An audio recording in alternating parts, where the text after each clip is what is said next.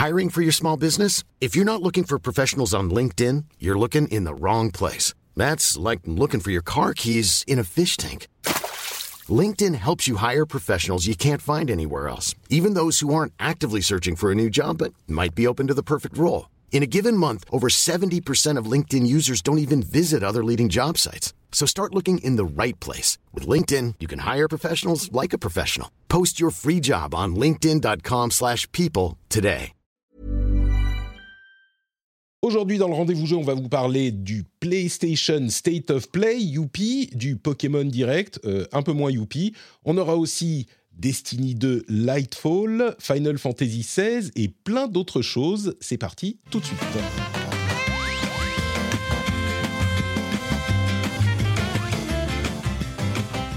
Bonjour à tous et bienvenue dans le rendez-vous jeu. Nous sommes en mars 2023, c'est l'épisode numéro 283. Je suis Patrick Béja, en A. Et on a JK et Maxime Ferréol. Euh, bonjour Ça à tous les deux. désolé. Comment ça va ouais, mais- Bonjour. Eh, Von Yaourt, euh, ni dans Maxime Ferréol, ni dans Von Yaourt, ça marche. Franchement, Ça marche pas, désolé, je fais pas des rimes. moi. relou. T'es un, un petit peu relou là, j'avoue. Bonjour Maxime, comment ça va? Ça fait plaisir de te retrouver. Eh ben merci, c'est vrai que ça fait quelques mois que je n'étais pas venu après, mais, euh, après le, le temps que j'ai passé euh, chez Gamecult où euh, effectivement j'avais pas pu venir ici.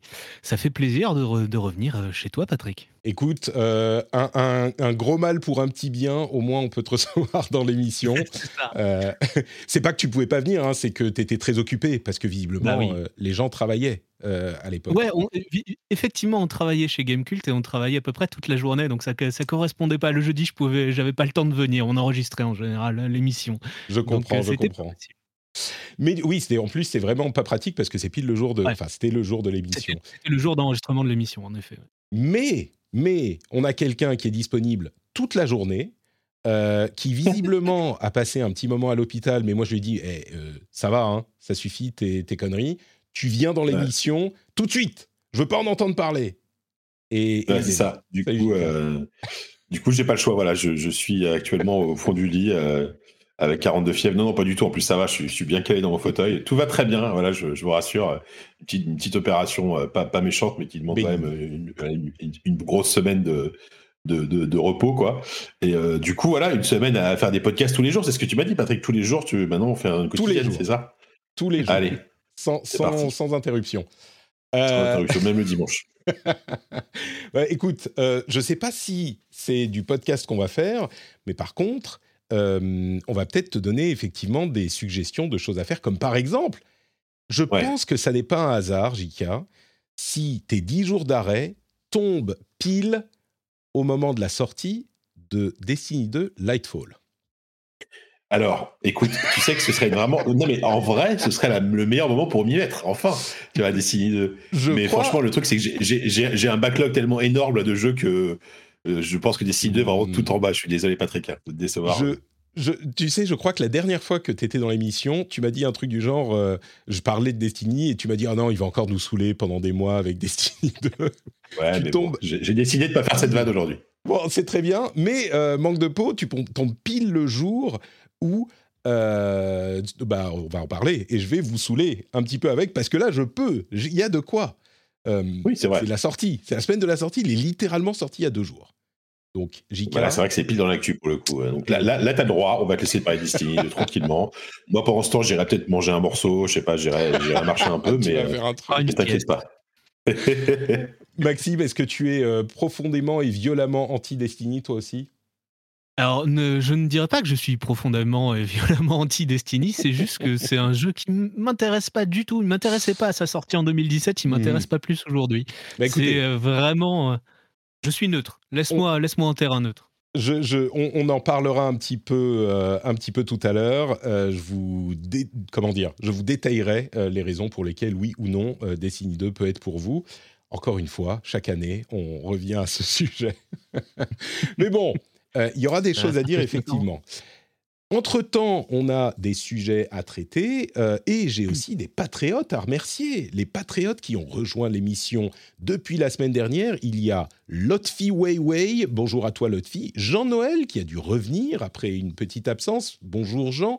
Adrien Devalque, Alex Anders et Thierry Huguenin. Merci à vous tous de soutenir l'émission qui n'existerait pas sans vous, sans toi et toi et toi et le producteur de cet épisode, Steph Sinalco, qui a eu l'intelligence de trouver le niveau secret sur patreon.com slash rdvjeux, niveau secret qu'il n'est pas donné à tout le monde de trouver. Donc euh, clairement, Steph est une personne de qualité.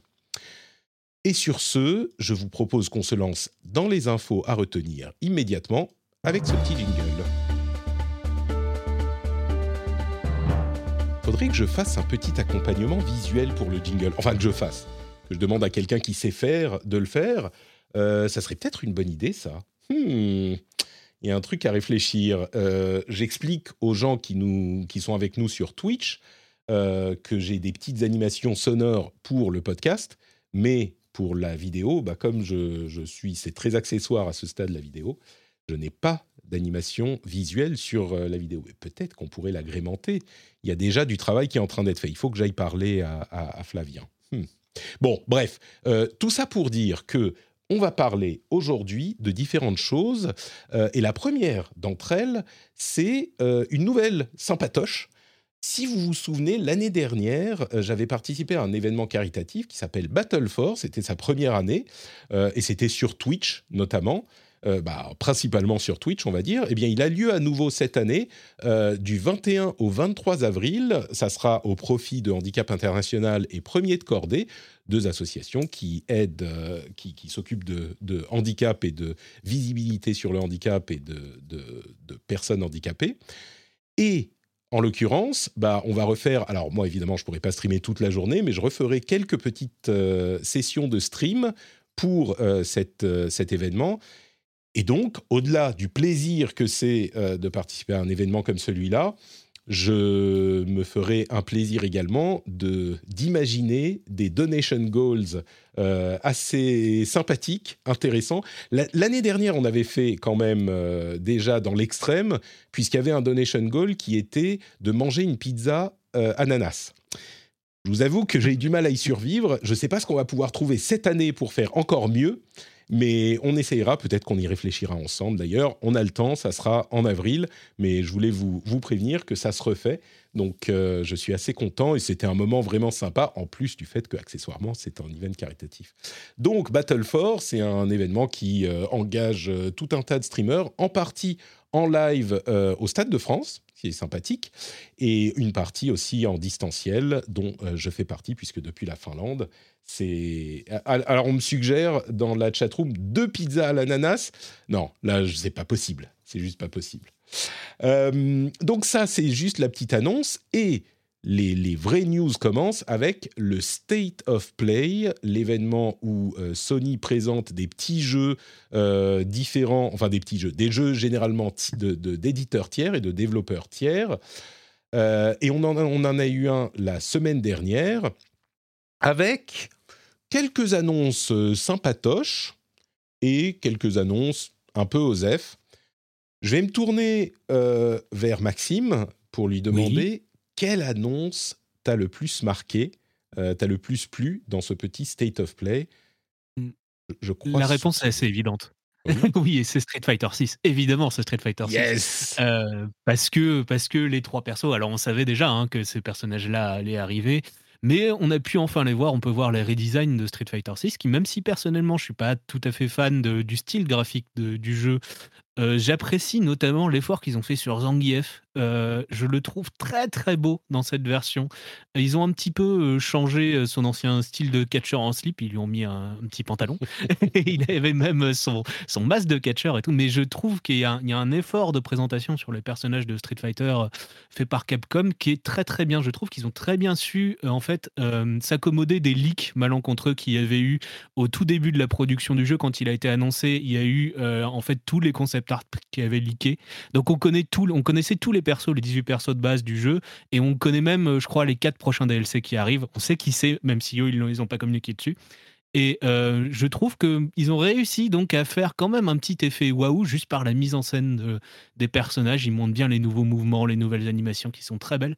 Vraiment, je, trouve qu'ils ont fait un super taf là-dessus chez, Capcom et je suis quand même assez impatient d'y jouer, même si j'ai déjà joué au jeu plusieurs fois, parce qu'il y a eu plusieurs bêtas. Honnêtement, j'ai hâte d'être dans trois mois quand le jeu va sortir. Je suis assez content, euh, tu l'avais mentionné, hein, donc euh, je savais ce que tu allais dire, mais je suis assez content que tu, en parles. Je trouve que euh, le, jeu continue à montrer des signes de, maturité qui n'étaient pas forcément présents. Peut-être que maturité n'est pas tout à fait le bon terme, mais des signes de, design peut-être un peu plus modernes que le, le, 4 et le 5. Encore que le 4 était une un gros changement pour la franchise, mais que le 4 et le 5 parce que je trouve que chaque personnage a une euh, approche qui est vraiment unique, très identifiée, à la fois dans le design graphique et dans le design des, euh, du gameplay. Si on prend l'exemple de Zangief que tu mentionnais, le, gros catcher que tout le monde connaît évidemment, euh, on a vraiment l'impression dans son moveset qu'il fait du catch ce qui n'était pas vraiment le cas jusqu'à maintenant. Il donnait des gros coups de poing, il donnait des gros coups de pied, et puis oui, il attrapait les gens plus que les autres. Mais euh, on a vraiment l'impression qu'il fait du catch, il va euh, faire des, lâchers, enfin, il tombe sur le sol quand il vous met par terre. les projections euh, sont vraiment des. Il vous attrape et puis il vous balade et il vous écrase sur le sol de manière un petit peu plus convaincante. Euh, on, a vraiment un travail là-dessus qui est, euh, je trouve, assez admirable. Et puis même graphiquement, le visage de Zangief est très expressif. Moi, je suis comme toi. Je trouve que le style graphique n'est pas celui qui me plaît le plus. J'en apprécie l'originalité qui est dans la lignée Street Fighter, mais bon. Euh, mais le visage de Zangief est très détaillé dans ce style graphique très cartoon euh, et très expressif quoi. On, a quelque chose qui je trouve change pas mal de ce qu'on avait euh, dans les titres précédents. Et même si on prend Camille, qui est un autre personnage qu'on connaissait déjà, je passe un petit peu sur Lily, qui est bon intéressante sans plus. Enfin, sans plus, je sais pas, on verra. C'est difficile à dire parce qu'on la connaît pas en fait, au-delà de, de, ce petit morceau de trailer. Mais Camille, qui a, euh, une, qui a toujours eu une personnalité un petit peu particulière. Euh, dans son gameplay, on a des enchaînements qui sont nombreux et qui utilisent euh, ce qu'elle faisait jusqu'à maintenant. mais, mais, pour, j'ai du mal à, l'expliquer exactement, mais on a l'impression qu'on peut s'exprimer beaucoup plus dans le style de Camille dans ce jeu-là, avec plus de, de, combos différentes et de, d'enchaînements et de ce genre de choses que ça n'était le cas par, les, par le passé. Et même dans le design graphique, là encore, euh, elle a toujours été, moi, elle m'a toujours mise un petit peu mal à, l'aise, Camille, je vais vous avouer, parce que son costume, bah, c'est un maillot de bain.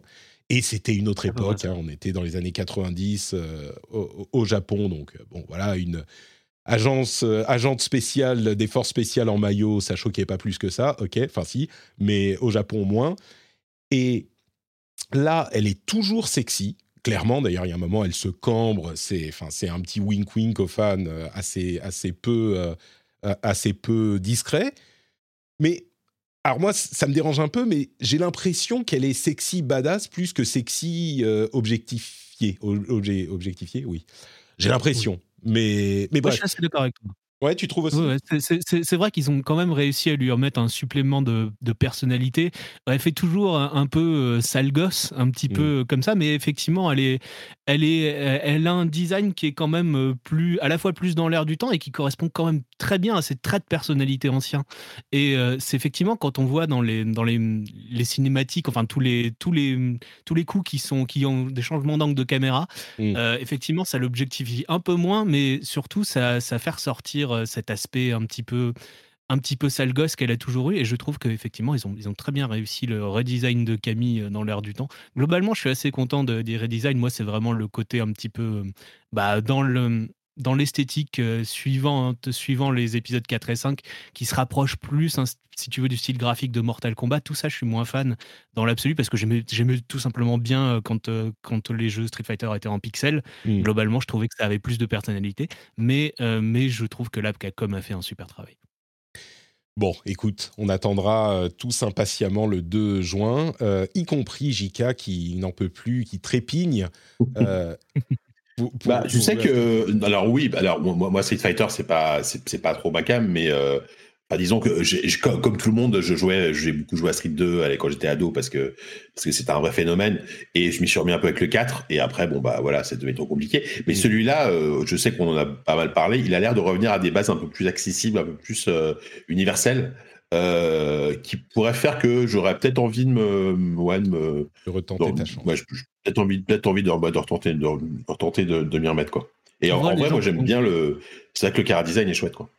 Les gens qui ont joué trouvent pas que ce soit un Street Fighter particulièrement simple. Hein. C'est sans doute le 5 qui était le plus accessible au niveau. Bah, au niveau le truc, c'est qu'il était sorti mal fait. Quoi. Il était sorti euh, dans un mauvais état. Il y a quand même le mode, bah. euh, le mode de contrôle moderne hein, qui, euh, qui permet oui, oui. Et, puis des modes de, et puis des modes de jeu pensés pour, juste pour, le, fun. etc.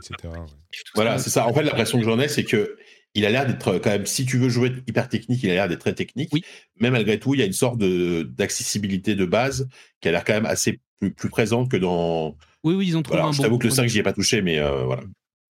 Oui, oui. Non, mais clairement, clairement tu vois, ils, parlent à tous les publics. Au lieu d'essayer de parler juste au public e-sport comme ils avaient fait mmh. dans le 5, euh, là, là, pour le coup, je trouve qu'ils ont, qu'ils ont sans doute trouvé le bon filon.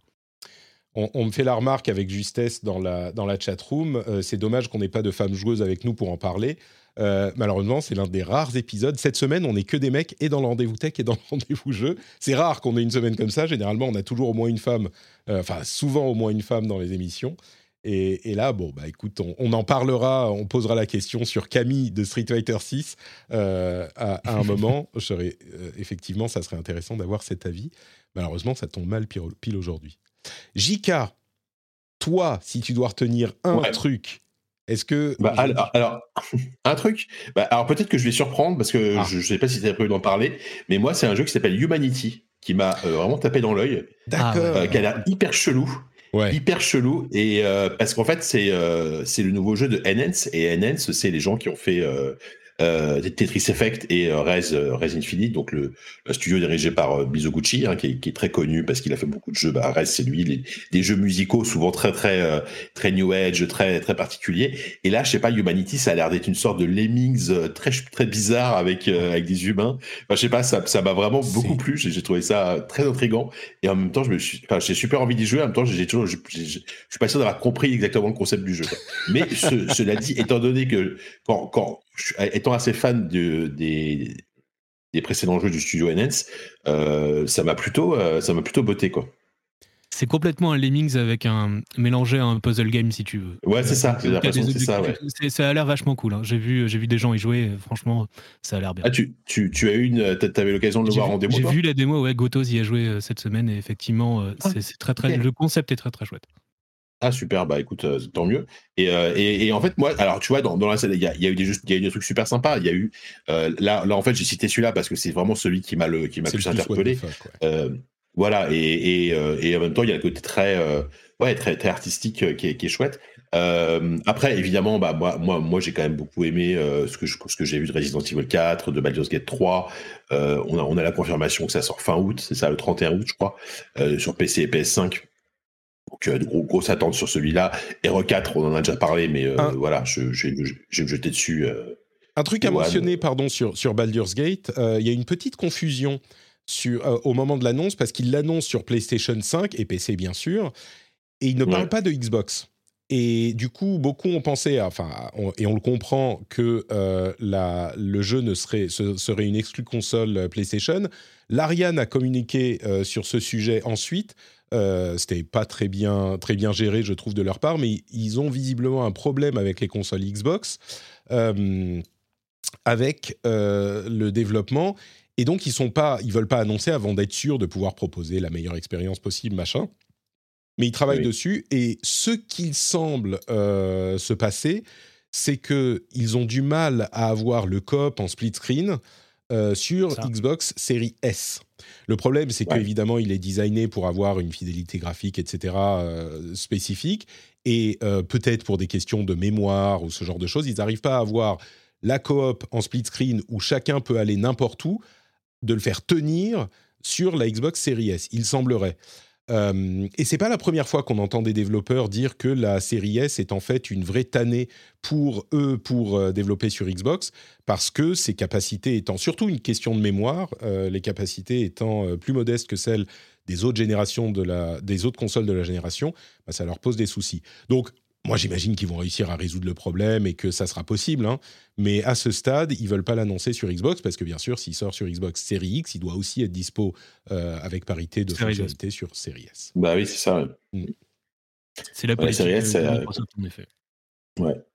Euh, donc, ouais, toujours compliqué la série S, j'ai l'impression des fois, parce que même si elle se vend très bien, des fois c'est un peu une, euh, presque une, une, épine dans le pied euh, de certains développeurs. J'ai l'impression qu'ils peuvent pas vraiment tirer parti complètement de, la technologie derrière la, Xbox. Bah, il y, a plusieurs développeurs euh, qui, qui, avaient pris la parole pour dire qu'en effet c'était une épine dans le pied d'avoir la série S dans leur cahier des charges, quoi, parce qu'ils pouvaient bah, pas, faire, ils devaient faire de l'optimisation en plus.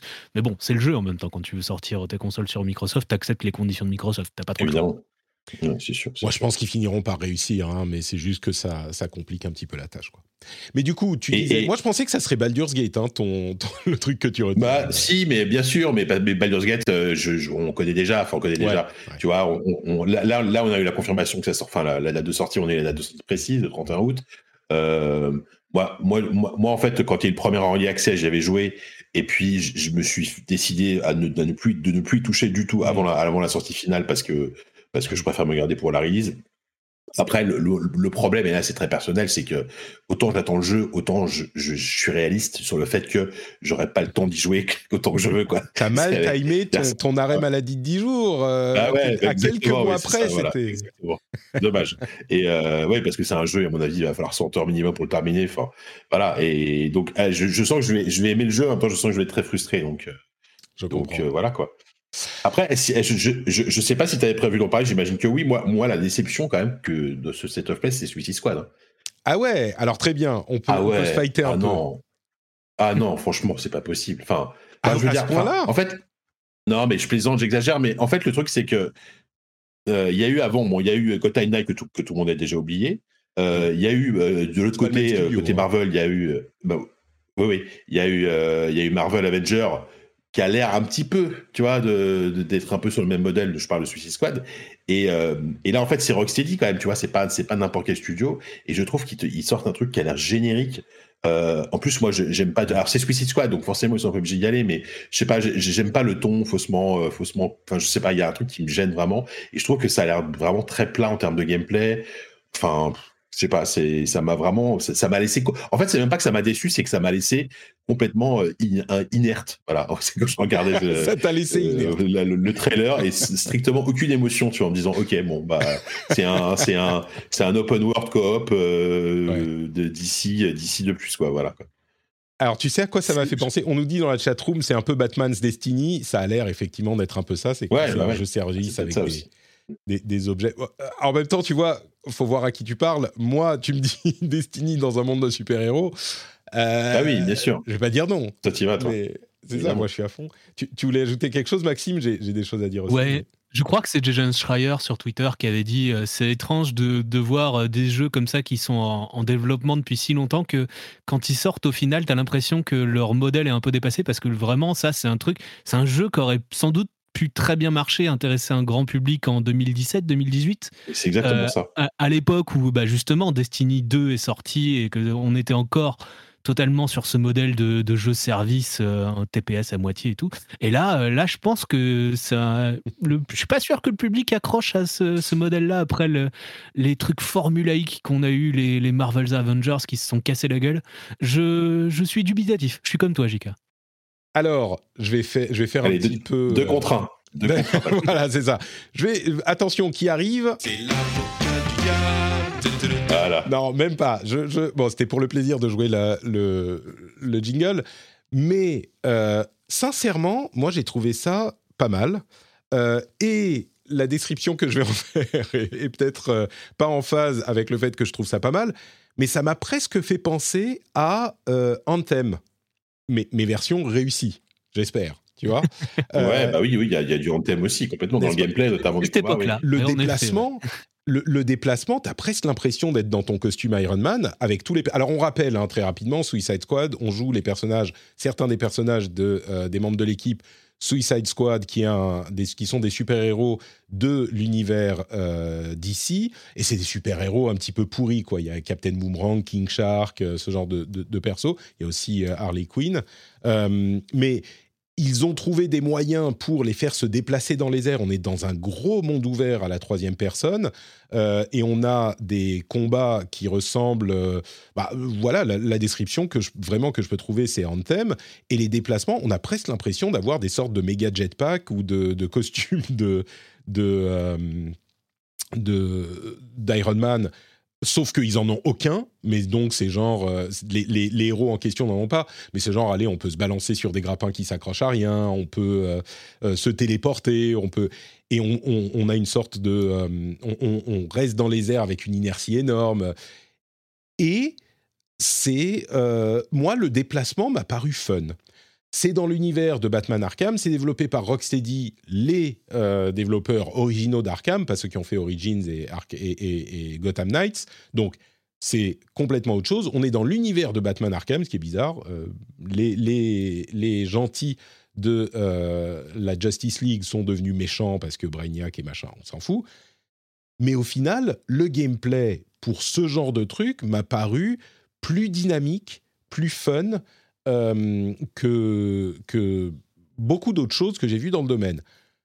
Maintenant, là où l'avocat du diable met son petit hola, c'est que euh, ce genre de jeu, c'est pas le gameplay qui est le plus important, aussi euh, étrange que ça puisse paraître, même si le gameplay est essentiel évidemment. Mais ce qui est vraiment important, c'est le système de progression. C'est ce que je dis à chaque fois sur ce genre de trucs, les MMO, les jeux services, les machins. Il faut te donner envie de refaire des missions mille fois euh, à la suite pour aller chasser quelque chose. Et là, je ne sais pas comment ça va fonctionner si c'est vraiment un jeu service. Peut-être que la partie jeu solo euh, va fonctionner suffisamment pour en faire un jeu fun. Peut-être que la campagne sera bonne mais euh, l'impression qu'on en a eu avec ce dernier trailer, effectivement, c'est que d'une part, euh, c'est beaucoup de gunplay, énormément de gunplay. Alors peut-être qu'ils savent que pour Batman, ils, maîtrisent euh, le combat au corps à corps. Enfin, avec les jeux Batman, on sait qu'ils maîtrisent le combat au corps à corps, donc ils en ont moins montré.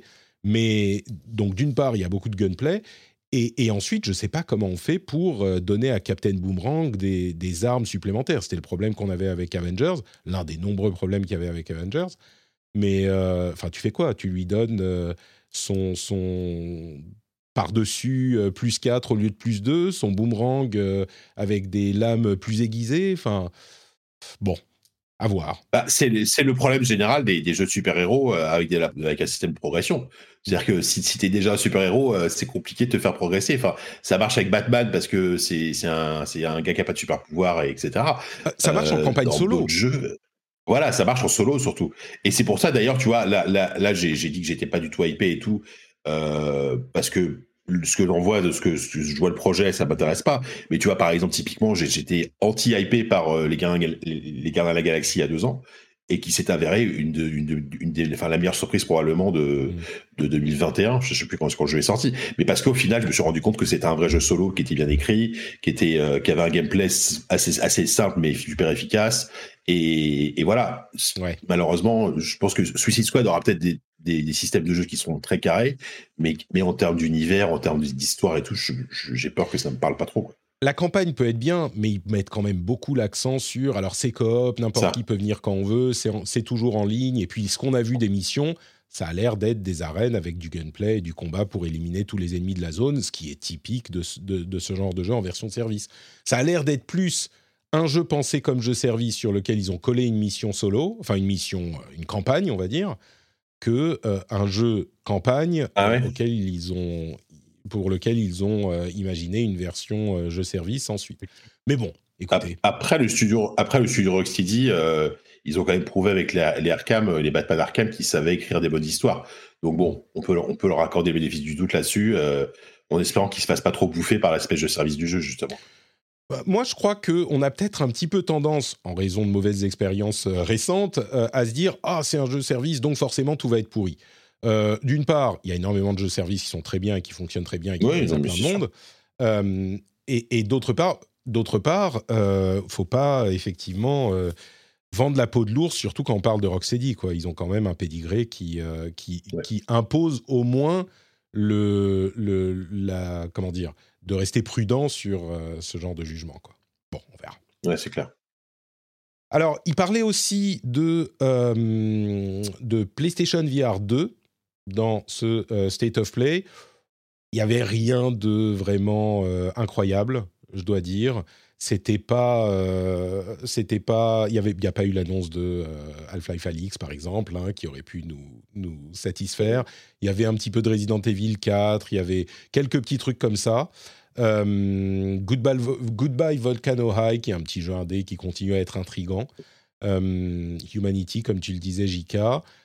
Qui sera compatible le PSVR, qui, sera compatible, qui, pourra se jouer hors VR, mais qui, sera compatible VR aussi. Mm et euh, ce qui est rigolo, ce qui est rigolo avec Resident Evil 4, c'est que donc il y aura un mode VR, parce que j'ai compris dans ce remake, sachant qu'il y a déjà Resident Evil 4 VR qui est sorti l'année dernière, euh, mais qui était une version VR du jeu d'origine. Donc c'est marrant parce qu'on va avoir deux, versions, différentes du même jeu en VR. je sais, c'est assez étrange, mais euh, mais bon après le, cœur du jeu va rester quand même l'expérience évidemment solo. Et, là, moi, ce que j'ai vu, là, là les trailers de gameplay, il me donne trop envie. Même si effectivement, bah on a tendance à oublier, peut-être on a tendance à l'oublier, mais R4 par rapport aux précédents Resident Evil et même les derniers est quand même vachement action et va tourner vers l'action. Et là, c'est vrai qu'ils mettent beaucoup l'accent sur ça euh, dans, le, trailer de, gameplay qu'on a vu, euh, mais ça fait quand même super envie. Je crois qu'on a un client euh, qui est déjà prêt à, aller jeter son ah argent bah. à son écran. Mais évidemment, évidemment. PSVR 2 du coup? Euh, non, non, non, non, non. Par contre, PSVR 2. Alors, j'avoue que franchement, si, si, si j'avais le, si j'avais vraiment le, de la thune à, dépenser euh, inutilement, euh, ouais, voilà. Oui, ça, non, ça bien sûr. euros. Euh, et mais le truc, c'est pour le moment, enfin, le, le line-up est pas suffisamment sexy. En vrai, le seul jeu qui me plairait, mais c'est vraiment, c'est pas, on, on, ira, on vient Resident Evil, c'est la version verte de, de Hero Village qui apparemment est vraiment impressionnante. Hmm. Euh, mais est-ce que, est-ce que je, est-ce que je serais prêt à dépenser 600 euros, pour refaire un jeu en VR que j'ai déjà fait? On n'est pas là. Écoute, euh, Escarina a envoyé un petit tweet il y a quelques, une ou deux semaines. Tu l'as vu? Euh, ouais, j'ai vu son tweet. Son, mari a, a, juste envoyé une photo avec l'écran d'installation de Horizon Call of the Mountain. et donc, comme ça, voilà, Et, et, du coup, bah, il pourra nous parler de son expérience sur le PSVR 2 euh, la semaine prochaine, je pense. Ah bah c'est cool, tant, mieux. Non, mais c'est vrai que le, casque a l'air super, technologiquement il est top. Euh, je, parlais, euh, je, parlais notamment avec les gens de RPC, Florian qui l'a testé, il a, trouvé, qui est un gros spécialiste de la, de la VR. il me dit c'est vraiment très très impressionnant en termes de techno, mais le problème c'est que le line-up il est pas fou quoi. C'est-à-dire que la, la, la, plupart des jeux, moi je les ai déjà sur mon Oculus Quest. Euh, donc le reste, ça va être Call of the Mountain, Resident Evil. Bon voilà, ça, ça justifie pas un achat. C'est les trois, c'est les trois killer apps pour le PSVR 2. Hein. T'ajoutes Gran Turismo 7 avec. Euh, voilà, euh, GT7, mais moi, moi j'aime pas GT.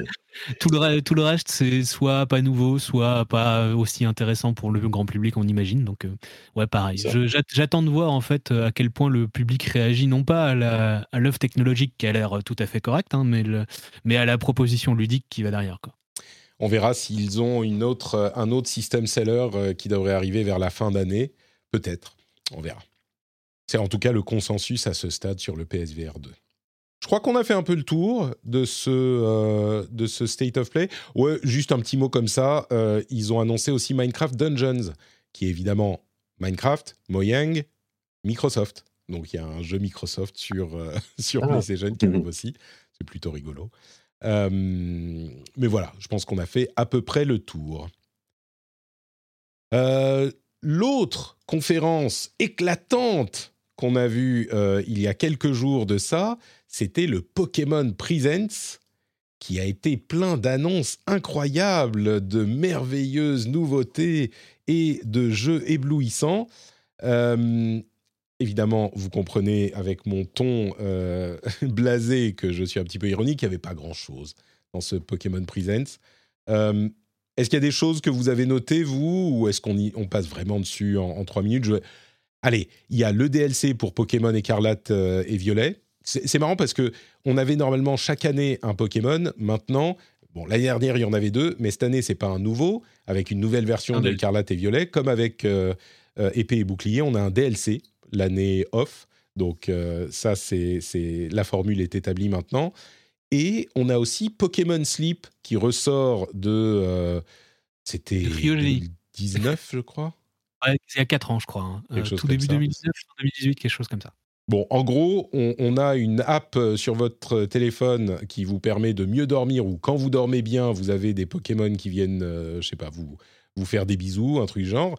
Et il y a le Pokémon, comment ça s'appelle? Pokémon Go Plus Plus, qui est un petit accessoire qu'on peut poser sur son lit et qui va euh, vérifier que vous dormez bien, machin. Bon, ok. Euh, donc, c'est les deux annonces que je retiens. Je serais curieux de savoir si Pokémon Go a le, le succès de Pokémon Go est toujours là. Parce que c'est vrai que bah, ça a été le phénomène euh, il y, a, y a- y a quoi il y a, il y a, euh, avant le Covid ou pr- après le Covid Ouais, je sais 2016. Pendant, 2016, avant, pendant, ouais. après, Ah, oui, ça complètement avant. Mais depuis, euh, je sais pas. C'est vrai que je, Parce que moi, en vrai, récemment, l'expérience Pokémon que je connais le mieux, c'est Pokémon Smile sur, euh, sur iPhone, qui permet en fait aux enfants de se laver les dents en chassant des Pokémon. Ce qui est, une, euh, qui est la meilleure façon pour que mon fils se lave les dents tous les, tous les matins et tous les soirs efficacement. Du coup, vous voyez, bon, mon expérience de Pokémon se résume à ça. Donc vraiment, ma, participation à ce sujet, elle va être euh, très très limitée. J'ai une expérience Pokémon dont je vais vous parler un peu plus tard, aussi liée à mon fils. Donc, euh, comme quoi. Euh, voilà. Donc il y a ça, euh, voilà. Et puis là, évidemment, c'est l'extension. le comment elle s'appelle en français? J'ai pris des notes. Le trésor enfoui de la zone zéro. Donc il y a deux volumes qui arrivent cet automne et, li- et- et à l'hiver. Bon, c'est une extension pour Pokémon, pour Pokémon violet et Écarlate. Et c'est forcément cool, hein, si on aime Pokémon. Mais c'était à peu près la seule chose de cette présentation qui avait duré 20, 25 minutes, quelque chose comme ça. Il y a aussi une nouvelle série sur Netflix qui est Pokémon. Alors c'est quoi? C'est pas concierge? Euh, Comment on dit en français concierge d'un hôtel? Le, le... Ah, euh, Majordome? Non, Major- non, pas majordome. Le... Bref, Non, euh, le groupe. concierge peut-être. Mais ouais, c'est pas comme ça qu'il s'appelle. en fait. Intendant. Ah, je sais plus, j'ai plus le mot exact. Le... Si vous le retrouvez, Maître d'hôtel? Ouais, voilà, c'est un petit peu le maître d'hôtel. euh, de... Et c'est une série un petit peu euh, pour l'hôtel des Pokémon sur l'île de, euh, des Pokémon. Enfin bon, c'est comme toujours des trucs un petit peu particuliers, mais c'est sur Netflix. Il y a quelques autres histoires comme ça, des bonus à Pokémon Café Plus, ce genre de choses. Voilà. Parce qu'on peut, on peut ne pas. Ah oui, il y a le. Je l'oubliais, le trading card game classique, genre une réédition du set classique des, cartes qui, qui se vendent dans un set complet pour jouer au jeu euh, de cartes Pokémon. Mais j'ai l'impression, on, on- on- genre, euh, l'idée c'est de le garder comme un set. On va pas forcément y ajouter d'autres cartes, bien sûr. euh, Il y a des gens qui le feront, mais euh, mais ça c'était aussi un truc qui a marqué les gens. Mais surtout, je crois que les, les classiques comme ça originales, elles se vendent très très cher. Donc, c'est pas, c'est pas jamais une mauvaise idée pour eux de, de, re- de réimprimer des cartes. C'est- tu réimprimes de l'argent quand tu fais ça en général. Et, et étrangement, euh, quand il y a des nouvelles éditions de cartes existantes, euh, si je comprends bien, ça fait augmenter la valeur des éditions originales euh, dans ce genre de, de, de marché. Donc, alors c'est pas eux qui touchent l'argent hein, quand les gens revendent leurs cartes, mais mais mais c'est pas que du coup les cartes vont coûter moins cher. Bon, Bah, temps, tu recrées en fait un, un nouveau public, un nouveau Ouais. marché. Donc, les gens vont, vont avoir plus de demandes, donc les prix vont augmenter sur les cartes originales. Je crois qu'on peut, on peut passer euh, le, le- le Pokémon euh, Direct, le Pokémon Presents. On se limite à ces quelques mentions. Moi que vous vouliez parler de Pokémon Unite, de Pokémon Masters EX3, euh, EX qui, qui fête ses trois ans et demi. C'était vraiment le truc. Ah. On fête Trois nos ans et trois demi. ans et demi. C'est comme- Bel anniversaire. pourquoi pas. C'était marrant. Mais je vous propose qu'on aille plutôt commencer à parler des jeux auxquels on a joué en ce moment. Et avant ça, un tout petit mot sur patreon.com slash rdv jeux. Vous savez que ça arrive et que je vais vous en parler une demi-minute. Pokémon... Pokémon... Patreon. Le jour où j'aurai pokémon.com slash rdvjeux, les choses auront euh, Ouais, pris là, un t'as- là, tu seras riche. étonnant. Tu seras milliardaire. Un tournant, un tournant surprenant, ouais, c'est ça.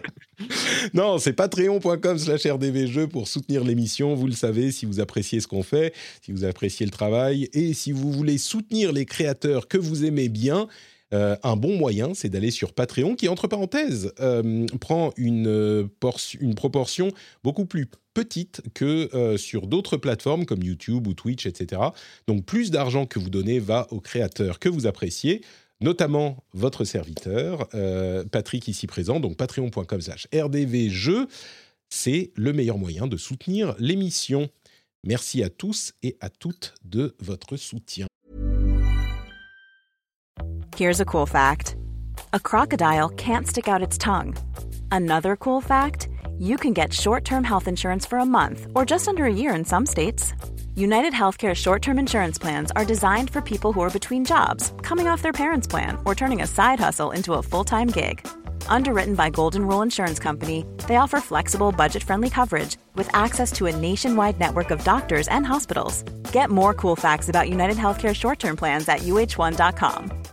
Mother's Day is around the corner. Find the perfect gift for the mom in your life with a stunning piece of jewelry from Blue Nile. From timeless pearls to dazzling gemstones, Blue Nile has something she'll adore. Need it fast? Most items can ship overnight. Plus, enjoy guaranteed free shipping and returns. Don't miss our special Mother's Day deals. Save big on the season's most beautiful trends. For a limited time, get up to 50% off by going to Bluenile.com.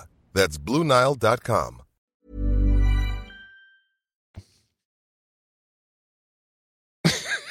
Vous avez entendu ça?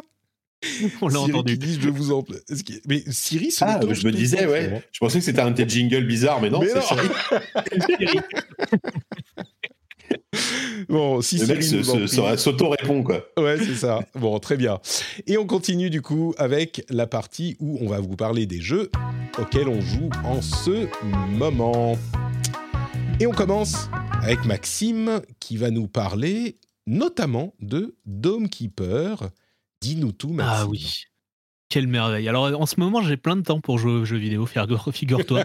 Donc euh, j'ai décidé de, de, prendre tout ce que j'avais euh, dans mon backlog très récent. Donc euh, Dome Keeper, je l'avais testé pour Gamecult, qu'il est sorti en l'automne dernier, oui, tout simplement. Je ne même pas, même pas me hasarder à dire une date.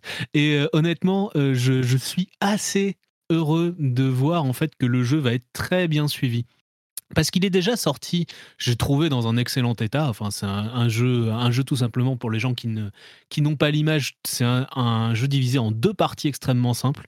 On mine en dessous d'un dôme pour euh, aller chercher des blocs de ressources et on les remonte dans son dôme. Et euh, il y a un timer et au bout du timer, il y a une vague de monstres qui arrive, qui assaille le dôme, donc ça devient un tower defense. Et donc c'est vraiment séparé en deux entre le moment où on mine des ressources dans un sous-sol, c'est tout en 2D, hein, c'est extrêmement simple, et le moment où on fait euh, juste du tower defense avec euh, un laser ou avec une épée selon le dôme qu'on a choisi. Euh, le jeu est extrêmement addictif parce que la boucle de gameplay est super simple, mais il y a un côté roguelite où on n'a jamais, selon les parties, les mêmes, les mêmes objets et tout. C'est vraiment, j'ai trouvé extrêmement bien fait.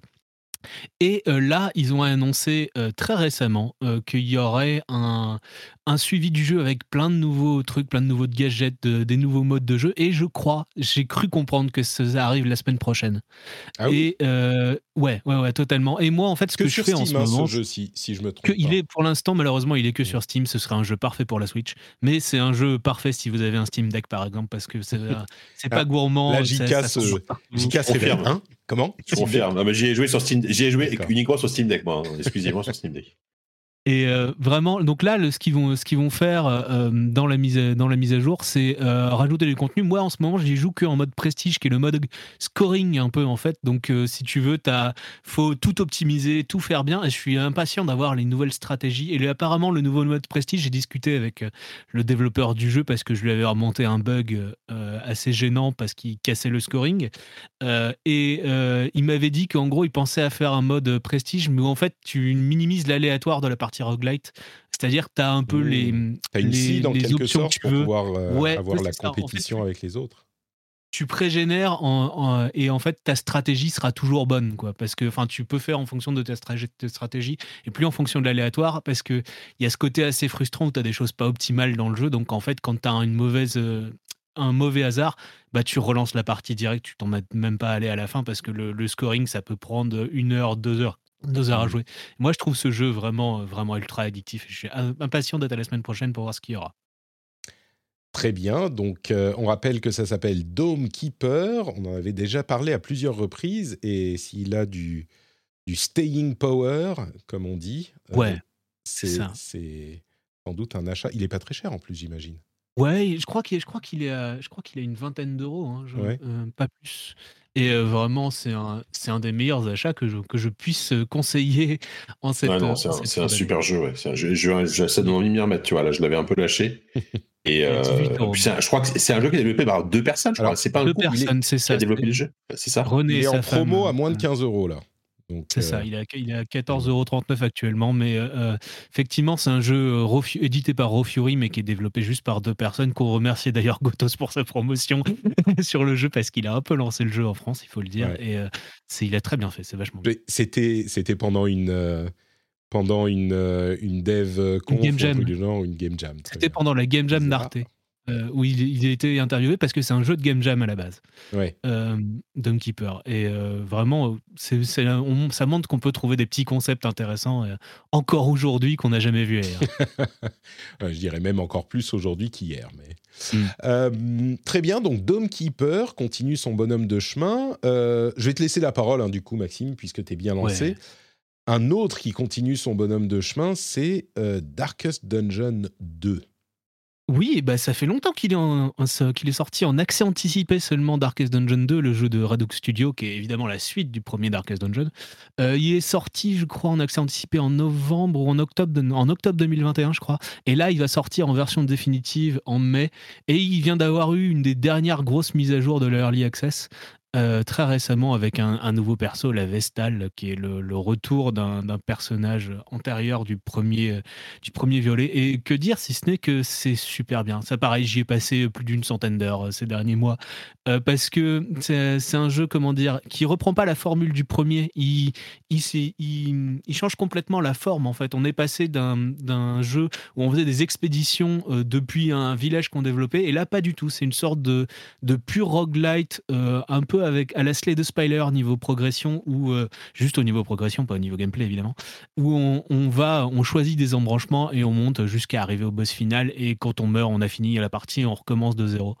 Et euh, je trouve ce jeu extrêmement bien fait. C'est une très bonne suite parce qu'elle change, elle ose changer en reprenant les bases qui sont les bases tactiques du premier jeu avec euh, toujours le stress, toujours le, jeu en pur RPG tour par tour. Euh, mais euh, vraiment, euh, j'ai je trouve plus j'y joue en fait et plus je l'aime et j'ai hâte d'être au 8 mai où il va y avoir la sortie définitive parce que là j'ai déjà fini les trois chapitres qui sont qui sont dedans avec trois boss différents et il y aura en tout et pour tout cinq chapitres avec une progrès, une méta-progression qui est assez longue mine de rien. Je dois être à 85-86% de la méta-progression en y ayant joué 130 heures. Donc vraiment, Ouais, ouais, vraiment, il va y avoir un, un, contenu énorme quand il va sortir et ça sort dans, dans deux mois. Voilà, c'est pas dur. Sur euh, Windows. moi, je, me posais la question. Oui, il sort, il sort sur Steam et il est déjà actuellement en early access sur l'Epic Game Store. Ouais, c'est ça. Et, il était à la base exclu Epic Game Store. Vas-y, Jika. Je me posais la question de. Moi, je sais que j'ai jamais joué à Dark Dungeon, je m'y suis jamais mis. Mhm. Euh, euh, est-ce que du coup, ça vaut le coup de. Enfin, j'ai, pas ce que tu dis, c'est quand même deux jeux très différents finalement. Ouais. C'est, donc il y en a pas un qui est meilleur pour commencer en fait. Non, pas du tout. Ensuite, si tu veux, juste au niveau du prix, le premier Darkest Dungeon, il doit pas être très cher. Si tu veux tenter, en fait, les combats sont, sont quasi exactement les mêmes que, dans, que du premier au deuxième. Ça n'a mm. pas du tout changé. C'est des combats euh, purement tactiques au tour par tour où en fait tu as quatre persos sur 4 euh, ans et tu t'affrontes 4 ans et demi. Il n'y a pas forcément 4 ennemis, mais tu as 4 ans et demi. Et euh, tu as des attaques en fait qui vont avoir des effets de zone sur certains rangs ou qui ne peuvent atteindre que certains rangs. Donc en fait, c'est un, un, un, RPG pur tour par tour, mais avec un, une toute petite dimension géométrique, si tu veux, qui est, qui est très intéressante de base. Et par-dessus, tu as des systèmes qui sont très bien pensés, comme euh, le stress, l'entente entre les persos. Donc, euh, plus tu progresses, plus tu vas avoir des bonus ou des malus. C'est vraiment. Et tu as plein de manières d'y rejouer parce que tu as des builds différents en fonction de, de tes persos. Même un, un, seul, une seule classe de personnage peut avoir plein de types de builds différents. Tu peux t'y plonger et passer ta vie dessus. C'est pas un souci. Mais le 1 était pareil et le 1 était peut-être plus grindy encore. Ouais, je crois que le 1 est réputé comme un jeu extrêmement difficile. Je ne sais pas si c'est pareil pour le 2, mais euh, Ouais, en, bah, en fait, c'est tu de la difficulté dans le temps, vu que tu as des personnages qui vont mourir et tout. C'est pas dans le 2 a plus ça, parce que les- la mort des personnages euh, fait partie intégrante du gameplay. C'est plus c'est la fin de partie si tu veux, mais c'est une fin de run dans un roguelite. C'est pas du tout un, pas du tout comme dans le premier où en fait, euh, quand tu perds un personnage, bah t'as perdu les 60 heures de progression que t'as sur ton personnage. Tu les retrouveras jamais. Faut te monter un personnage de A à Z pour le remplacer. Ouais.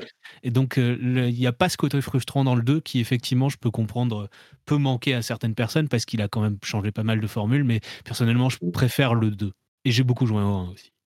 D'accord. que le 2 est pas très cher, le 1 non plus, mais le 2 est pas très cher. Je, je te dirais, j'ai l'impression que le 2 est plus abouti, quoi.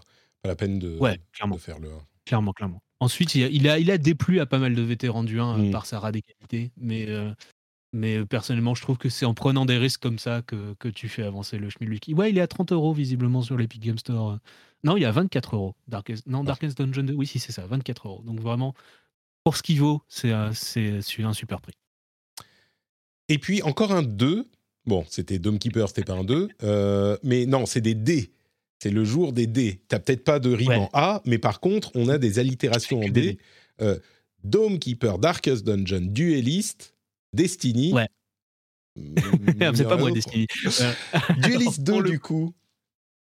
Duelist 2, ouais. Alors euh, ça, je vais passer plus rapidement dessus parce que euh, c'est un jeu de, un jeu de cartes euh, tactiques. Je sais pas si tu te souviens quand il s'est sorti euh, 2015-2016, il a fait un tout petit peu parler dans la presse euh, française parce qu'il y a, beaucoup de, journalistes euh, qui l'a- qui l'avaient aimé. Moi, j'ai beaucoup aimé parce que ça mélange le jeu de cartes et euh, le TRPG, le jeu, purement euh, tactique sur une grille où en fait euh, tu déplaces les, monstres que tu as invoqués avec tes cartes et tu as des sorts et tout. Et c'est le principe est super addictif parce qu'en plus c'était évidemment un jeu compétitif en ligne entre deux joueurs comme Magic, c'est un trading card game. euh.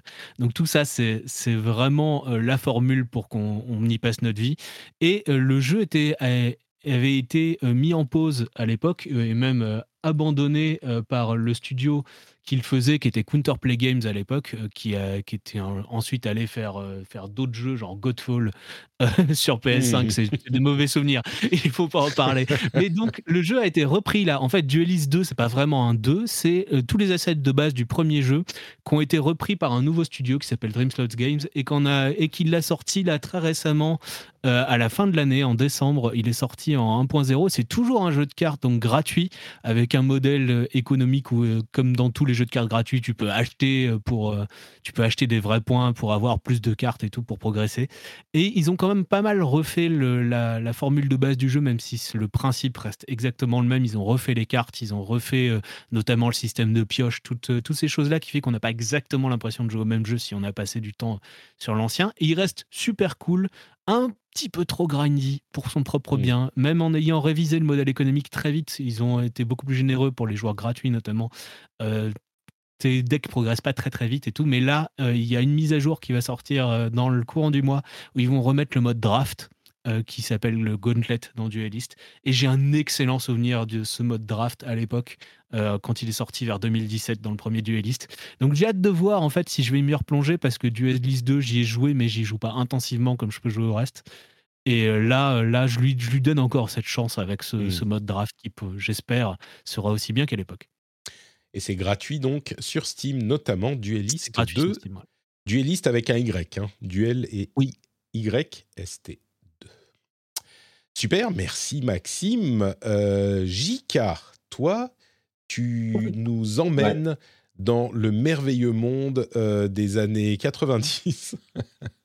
Euh, 90-2000, là, il y a quand même de l'année 2000. euh, Même, même Minish Cap, il est sorti. euh, en ah oui, c'est Game 2000. Boy Advance. Non, non, je, je- je suis mauvaise langue. Eh, tu vois 2000, Eh, 2000. quand même.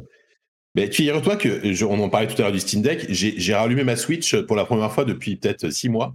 euh, à, à cause de ces, à cause de Nintendo et ses fichus euh, offres rétro qui ouais, vont forcément vont me parler un petit peu.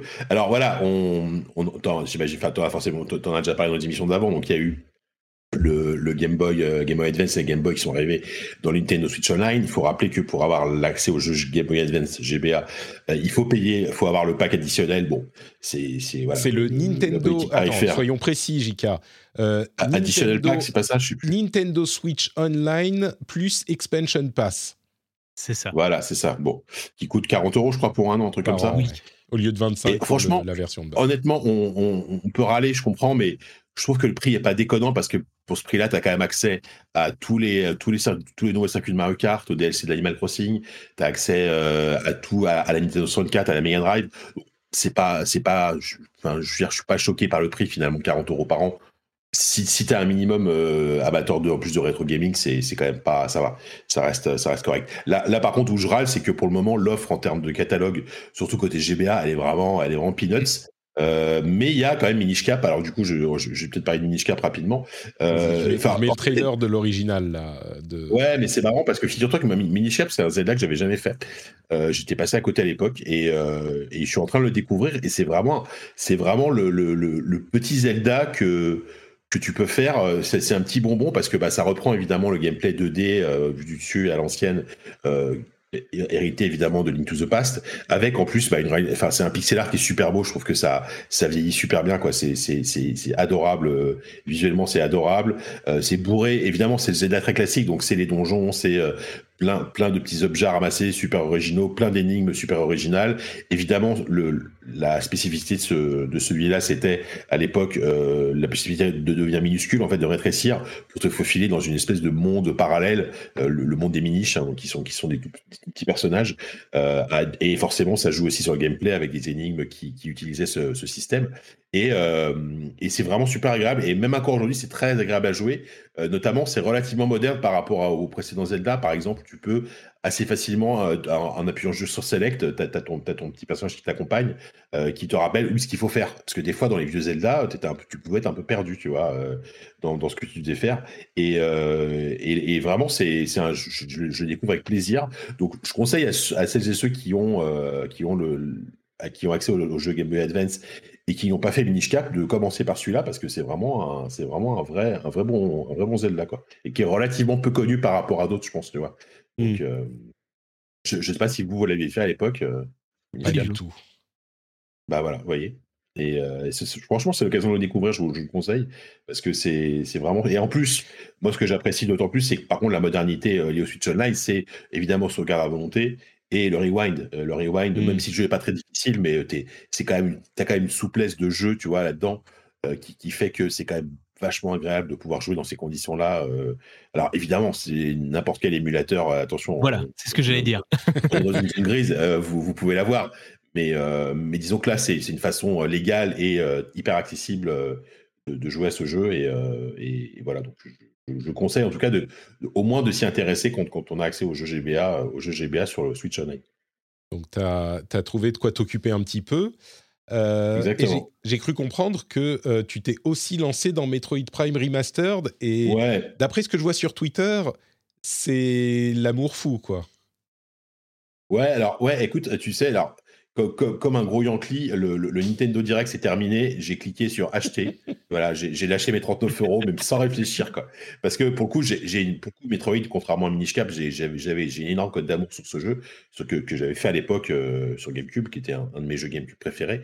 Et, euh, donc, je suis, je, l'ai pris parce qu'en plus, je, trouvais que le trailer était assez efficace et tout. Et je me suis dit, non, mais faut, faut, que j'essaye, quoi. C'est bon, j'y vais, quoi.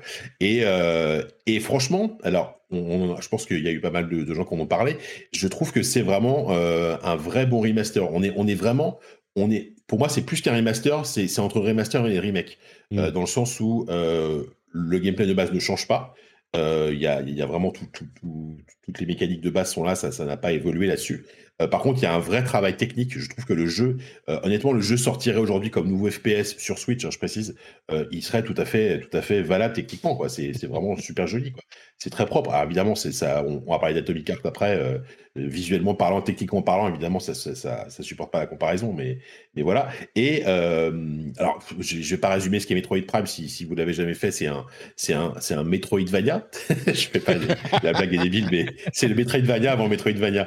Non, mais dans le sens où, pour le coup, par contre, ce qui est intéressant, c'est que je trouve que des jeux comme lui, des jeux, des jeux d'aventure type à la première personne, donc FPS, Metroid. Euh, Metroid-like, euh, il y en a eu très peu finalement. Des, des jeux, comme Metro, des, des, jeux comme Metroid Prime, il n'y en a pas d'autres en fait. Et euh, c'est l'occasion de découvrir une formule qui est vachement intéressante. Euh, donc d'exploration, euh, de, de, et il y a vraiment cette sensation, encore plus que dans les autres Metroid, je trouve, de solitude et de, de découverte d'une planète euh, qui est vraiment génial dans Metroid Prime. Et, euh, et voilà. Après, ça me fait presque penser à Returnal, savoir... les environnements. ouais, bah, clairement. Enfin, il y, a des inspirations de ça. Mm. Euh, mais Metroid s'inspire à la base quand même d'Alien aussi, hein, Bien du sûr. cinéma et ce genre de choses, évidemment. Euh, après, il faut quand même savoir où on met les pieds. Si vous n'avez jamais fait un Metroid et Metroid Prime, on est quand même dans un jeu euh, où on est très vite livré à soi-même. On peut très vite se perdre, on peut très vite tourner en rond. Hmm. Donc il faut vraiment passer du temps à observer la carte, à bien regarder tous les indices. Par contre, le plaisir que tu as quand enfin tu débloques la porte qui, était là depuis le début, quand tu trouves le bon accessoire, c'est incomparable. Quoi. Euh, mais c'est vrai que voilà, il peut y avoir cette frustration, euh, surtout que pour le coup, et ça c'est peut-être un défaut que j'aurais bien voulu voir corriger, enfin c'est pas un défaut, mais aujourd'hui ça a vieilli, le système de sauvegarde est hyper contraignant, c'est-à-dire que tu as genre par zone, tu as genre deux endroits où tu peux sauvegarder et tu aucun, aucune sauvegarde automatique, aucun checkpoint. Hmm. Ça peut arriver très souvent, surtout que le jeu devient assez vite, assez difficile, euh, où tu te retapes littéralement une demi-heure de, combat parce que, parce que tu pas sauvegardé.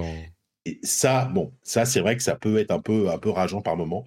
Euh, j'aurais bien aimé, moi, un système, euh, au moins dans, dans ce remaster, un système de checkpoint, tu vois. Typiquement, euh, je, sais quoi, à l'époque, Metroid Prime 2, je l'avais jamais terminé parce que j'étais bloqué sur un passage et à chaque fois, genre, je recommençais une demi-heure avant et ça, ça m'avait découragé. Et du coup, Metroid Prime 2, je ne l'ai jamais terminé. mais voilà, franchement, malgré tout, ça reste un, ça reste un excellent jeu. Euh, ça reste un jeu qui est, et à, part ce système de sauvegarde qui peut être très, un peu contraignant, c'est un jeu, je trouve, qui vieillit, qui vieillit très très bien et qui supporte bien, euh, qui supporte bien les années.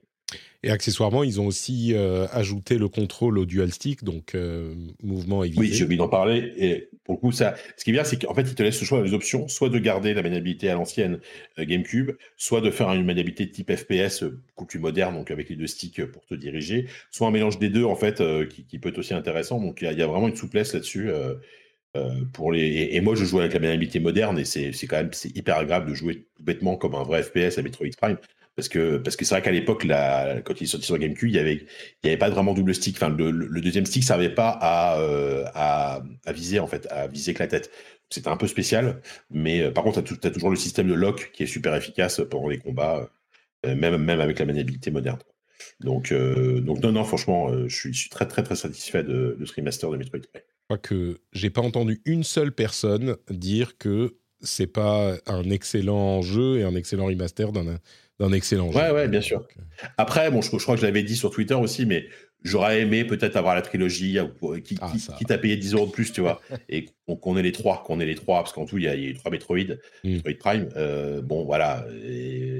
J'aurais bien aimé voir la trilogie, mais bon, ils sortiront sans doute le 2 dans un an. Bah, c'est ça, c'est ça. ça serait une occasion perdue pour Nintendo euh, de, faire un petit peu plus d'argent. De faire de l'argent, évidemment. Ils, y ont pensé, euh, ils y ont réfléchi et ils, sont, ils en ont discuté. Et puis au final, euh, ils se sont rendus compte que, mais on aime l'argent et, donc, ils se sont dit, bon, bah, on va décider de le faire chacun de, leur côté. Faire repayer aux gens. Peut-être qu'ils te fileront une réduction euh, sur le 2 si tu as déjà acheté. Oh, pour, tu parles. enfin, Patrick. Mais si, pour te. Non, une réduction sur la trilogie, histoire que tu n'achètes pas juste le 2 ou juste le 3. Tu vois? Ouais, ouais, Comme ça, il te pousse à dépenser un peu plus. Après, on voit bien qu'il y, y, y, a Metroid Prime 4 qui est en développement depuis des années. Hein, donc, euh, oui, oui. Peut-être peut qu'on aura le 4 avant, avant d'avoir tout ça. Je, ne suis même pas sûr qu'ils vont refaire les deux autres. Ils risquent de les ressortir sans remaster, remake, comme ils l'avaient fait sur euh, Wii U. J'avais acheté la trilogie sur Wii U et je l'ai évidemment jamais faite. Mais euh, bon. Euh, et du coup, dernier truc auquel tu as joué, c'est Atomic Heart. yes. Vas-y. Non, j'allais dire, je suis très curieux de t'en entendre parler parce qu'il y a une il y a quand même des échos assez perturbants euh, du jeu. Et ce que j'en ah, ai vu comme extrait. Euh, ah c'est un cas compliqué à Comic Art. Ouais. Alors vas-y. C'est un cas compliqué. Et, euh, alors, moi, alors, pour le coup, je ne donnerai pas un avis définitif sur le jeu parce que j'en suis encore que, relativement qu'au début, je pense. Mais c'est vrai qu'il y, a eu plusieurs trucs. Enfin, Atomic Heart, c'est un cas compliqué parce qu'à la base, moi, c'est un, jeu. Dès que j'ai vu les trailers, je me suis dit waouh, ça a l'air, ça a l'air assez fou en termes d'univers. Il y a, Explique ce que c'est quand même. Il y a peut-être des gens qui.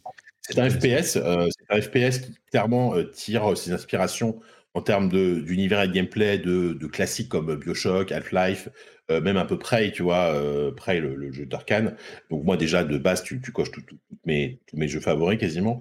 c'est développé par un studio russe. Et alors, beaucoup, il y a eu aussi toute une polémique par rapport au financement du jeu, euh, sur lequel je vais pas m'étaler là parce que c'est pas forcément le moment et je, je suis pas assez expert sur le sujet. Je sais qu'on on, parle beaucoup de lui, mais euh, désolé, euh, Gotos a fait un excellent euh, sujet là-dessus il, justement il, parle vachement de du côté un peu opaque du développement de, ce jeu, mais qui c'est beaucoup plus compliqué que ce qu'on pourrait le penser. Euh, par contre, moi, je m'attacher à parler du jeu, et en fait, c'est un jeu qui est euh, un peu un peu schizophrène, un peu un peu presque bipolaire en fait. Euh, Atomic Heart, et c'est très étrange. C'est d'un côté, tu as euh, un FPS avec un univers que je trouve vraiment formidable euh, en termes de direction artistique, en termes de, de, de, réalisation, de réalisation visuelle, c'est très impressionnant. en fait, on est dans une espèce de Russie euh, plus ou moins dystopique, euh, inspirée en fait de l'URSS, mais l'URSS qui aurait évolué avec des robots, etc. Prenez, en fait, prenez comme, imaginez Fallout, mais de l'autre côté, à mmh. l'est en fait. Euh, voilà, ça, avec des robots à un côté un peu rétro-futuriste. Euh, et ça marche super bien. Moi, je trouve que le, le, les, robots que tu affrontes, les, machines que tu vois, etc., sont vraiment très cool. Euh, donc là-dessus, c'est vraiment réussi.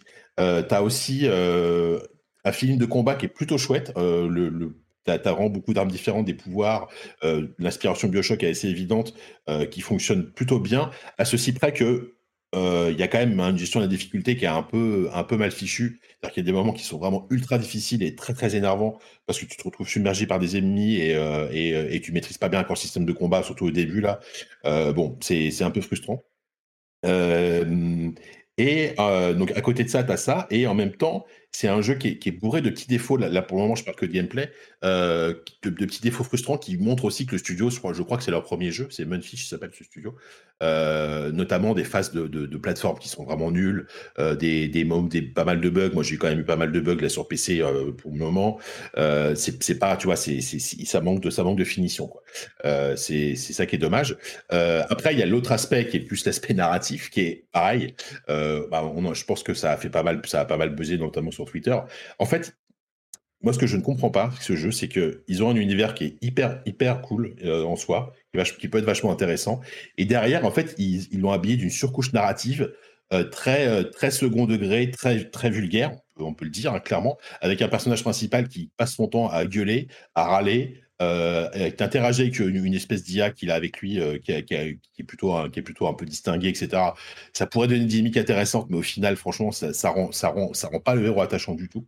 Euh, et en plus, il y a, euh, il y a effectivement, il faut en parler, il y a quand même, ce, il y a quand même cette espèce de personnage de, en fait, au, dès, dès, le début du jeu, enfin très rapidement au début du jeu, tu, tu, tombes sur une machine qui est la machine qui va te permettre d'améliorer tes stats, tes armes, etc. Distributeur de plasmide, quoi. Voilà, c'est ça. Et ils, ils ont eu l'idée que je ne comprends pas de, de, de, de doter cette machine d'une personnalité une féminine et clairement nymphomane. C'est-à-dire que elle va sortir des blagues de, des blagues de cul absolument, euh, absolument aberrante. Enfin, tu, tu ne comprends pas. Et, enfin, je ne vais pas les citer ici tellement c'est n'importe quoi. Euh, que ce soit en VF ou en VO, hein, c'est pareil, hein, c'est la même chose. Et, et en fait, tu es, hyper gêné. C'est-à-dire que d'une, je trouve que ça, ça, ça s'insère très mal dans l'univers.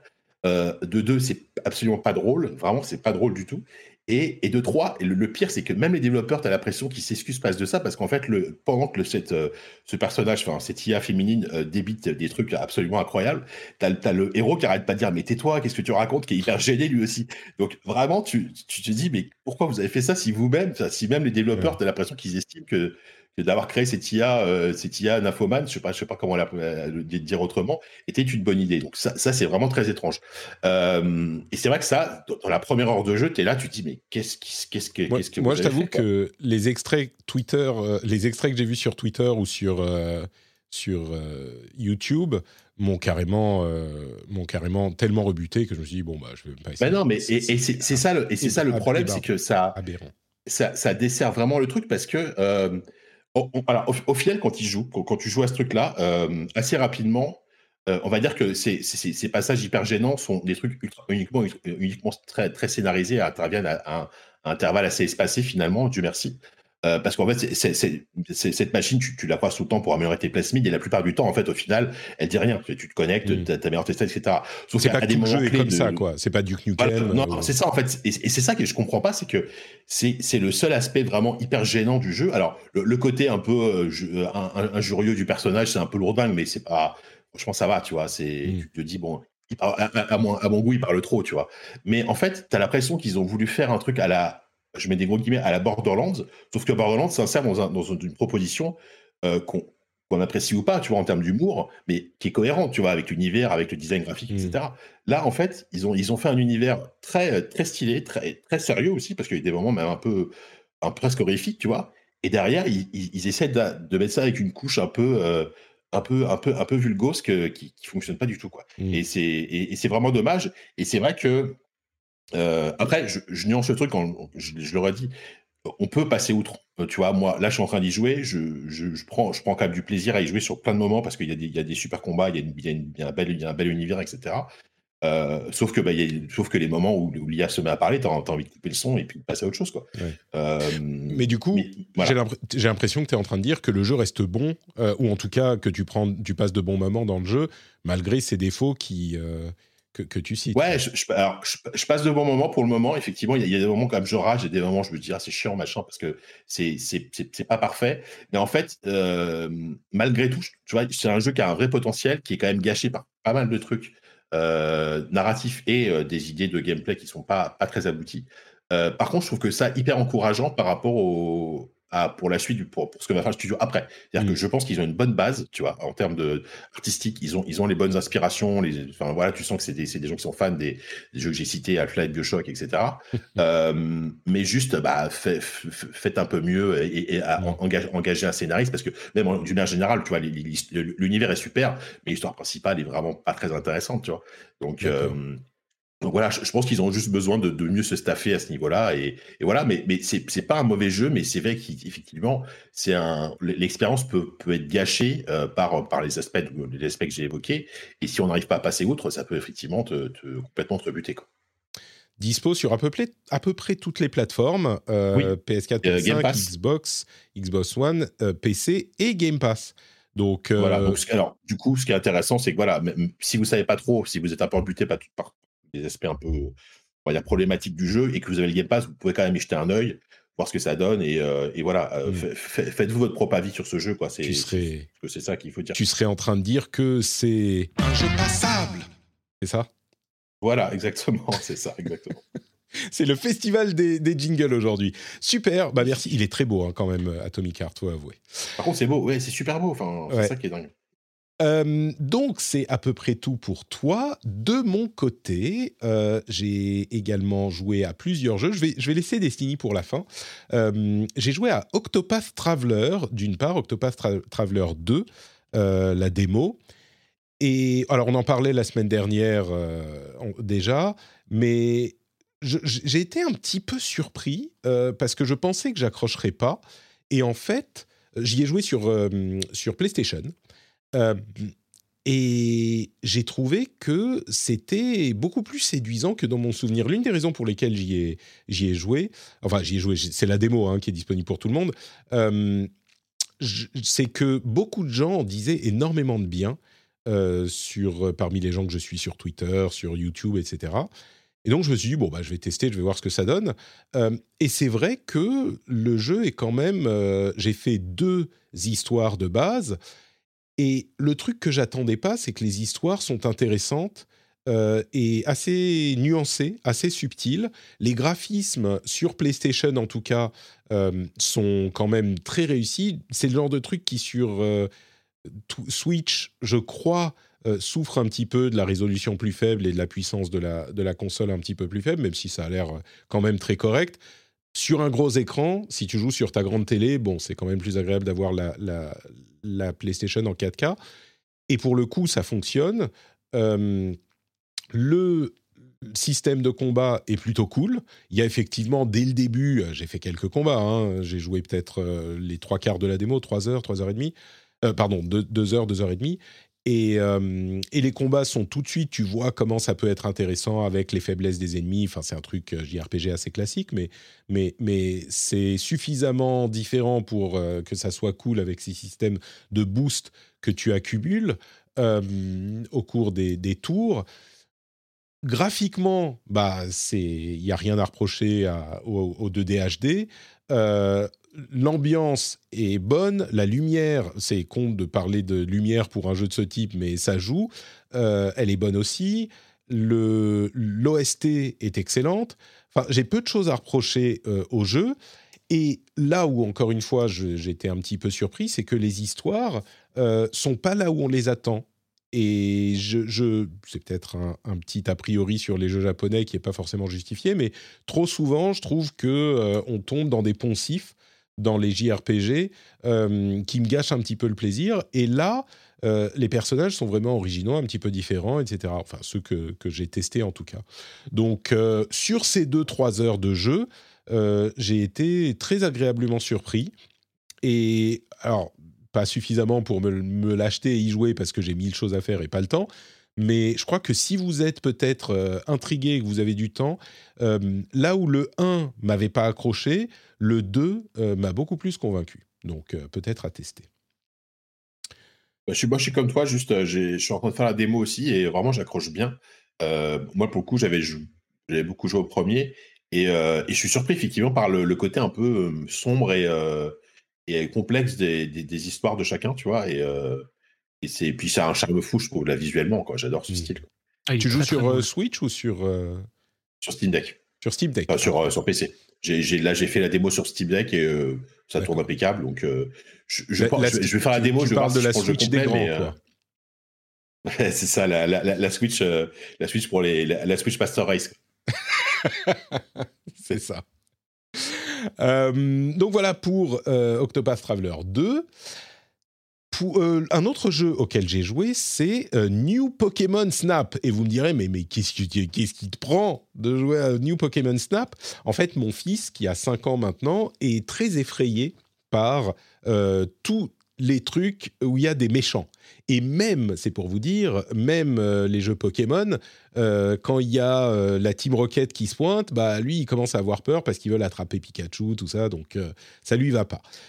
Et donc, je me suis dit, alors c'est pas que je fais du lobbying pour, le forcer à aimer Pokémon, mais au bout du 400 millième tour de Mario Kart, même si j'aime beaucoup Mario Kart, ou d'un moment j'en ai marre, donc je me dis peut-être qu'on pourrait tester autre chose, et peut-être que Pokémon Snap serait une entrée vers l'univers de Pokémon et qu'à un moment, il voudrait jouer au RPG aussi. Donc, euh, au moment où je me disais ça, j'ai regardé sur l'eShop et Pokémon Snap, enfin New Pokémon Snap, était à euh, moins 30%. Donc, je l'ai acheté pour 40 euros. Et euh, je me suis dit, on va tester ça. Ceux qui ne savent pas, Pokémon Snap, en gros, c'est un jeu où il faut prendre des photos de Pokémon. On a notre petit appareil photo euh, et, je me suis dit, donc ça va, ça va l'amuser, tu vois. Il nous voit toujours avec nos appareils photo, nos téléphones. Il, il peut pas, on les lui file pas pour qu'il joue avec. Donc euh, peut-être que euh, le, jeu avec un appareil photo, ça va lui plaire. Et au départ, je lui dis ah je voudrais tester Pokémon Snap. Est-ce que tu veux tu veux jouer ou pas? Il me dit ah non vas-y toi je bon je regarde ok je regarde. Et on commence, on choisit notre personnage, on commence à faire le petit tour avec le professeur miroir et machin et tout, et ça l'intéresse pas trop. Et puis au bout d'un moment, au bout de deux minutes, on attrape l'appareil photo et on doit prendre une photo de Pikachu. Et là, il regarde, il y a les yeux qui s'écarquillent et il me dit ah je veux jouer, je veux jouer à Pokémon Snap, je veux jouer. Donc il me prend la manette des mains limite euh, et il veut prendre des photos de Pikachu. Je me dis yes, c'est bon, ça y est on va pouvoir jouer, c'est le début de l'aventure Pokémon. Et s'ensuit, je plaisante pas, hein, mais une demi-heure, une demi-heure de d'explications de mille trucs différents à la euh, jeu, japonais et jeu Switch et jeu Nintendo. Ah, alors, je comprends pourquoi ils font ça. Ça, ça, me rend dingue, c'est genre Mais c'était. Alors, c'est vraiment un cas particulier. C'était pour lui, je voulais qu'il s'amuse, je voulais qu'il joue et qu'il s'amuse tout de suite, quoi. Mais du coup, ça l'a complètement. Euh, pas, dégoûté, mais enfin, ça l'a turn off, tu vois. Là où il était, ah ouais, je veux prendre des photos, je veux qu'on y aille, vas-y, c'est cool, c'est marrant. Euh, du coup, il, en a eu marre, évidemment, il s'est désintéressé du truc. Et on a fait un petit parcours, c'est sur rail, et puis tu dois trouver les Pokémon, les prendre, prendre les photos comme il faut, genre de face c'est mieux, quand il y a d'autres Pokémon dans la, dans la photo, c'est mieux. S'ils sont bien cadrés, c'est mieux, etc. Et ensuite, on te met des, notes à tes photos. Donc c'est enfin un jeu pour les petits, hein, euh, clairement. À part les super méga fans de Pokémon qui vont vous défendre euh, Pokémon Snap. Si vous n'êtes pas déjà super fan, c'est pas pour vous. Et même si vous êtes super fan, je suis pas certain que ça soit pour vous. Mais pour les plus jeunes, pourquoi pas? Sauf que là, bon, ça l'a un petit peu frustré. On va réessayer le week-end prochain, voir si je peux commencer à faire des petits parcours sur, sur rail là et peut-être lui montrer comment on prend les photos pour que ça marche un petit peu mieux. Mais, mais du coup, un petit peu déçu par le lancement de, de New Pokémon Snap. J'espère que ça ira mieux quand on, quand on fera des vraies parties, entre guillemets. Et le moment que vous attendiez tous.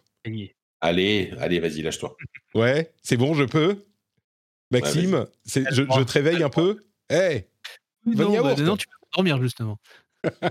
Merde. Bon, euh, Lightfall est sorti, c'est la dernière extension de Destiny 2 et j'y ai passé quelques heures déjà. Euh, si je devais résumer ça en quelques mots, euh, c'est plus de Destiny. Donc c'est pas l'extension de Destiny où je vais vous dire si vous avez jamais euh, joué ou si ça vous a jamais tenté, tout à coup là vous pouvez vous lancer.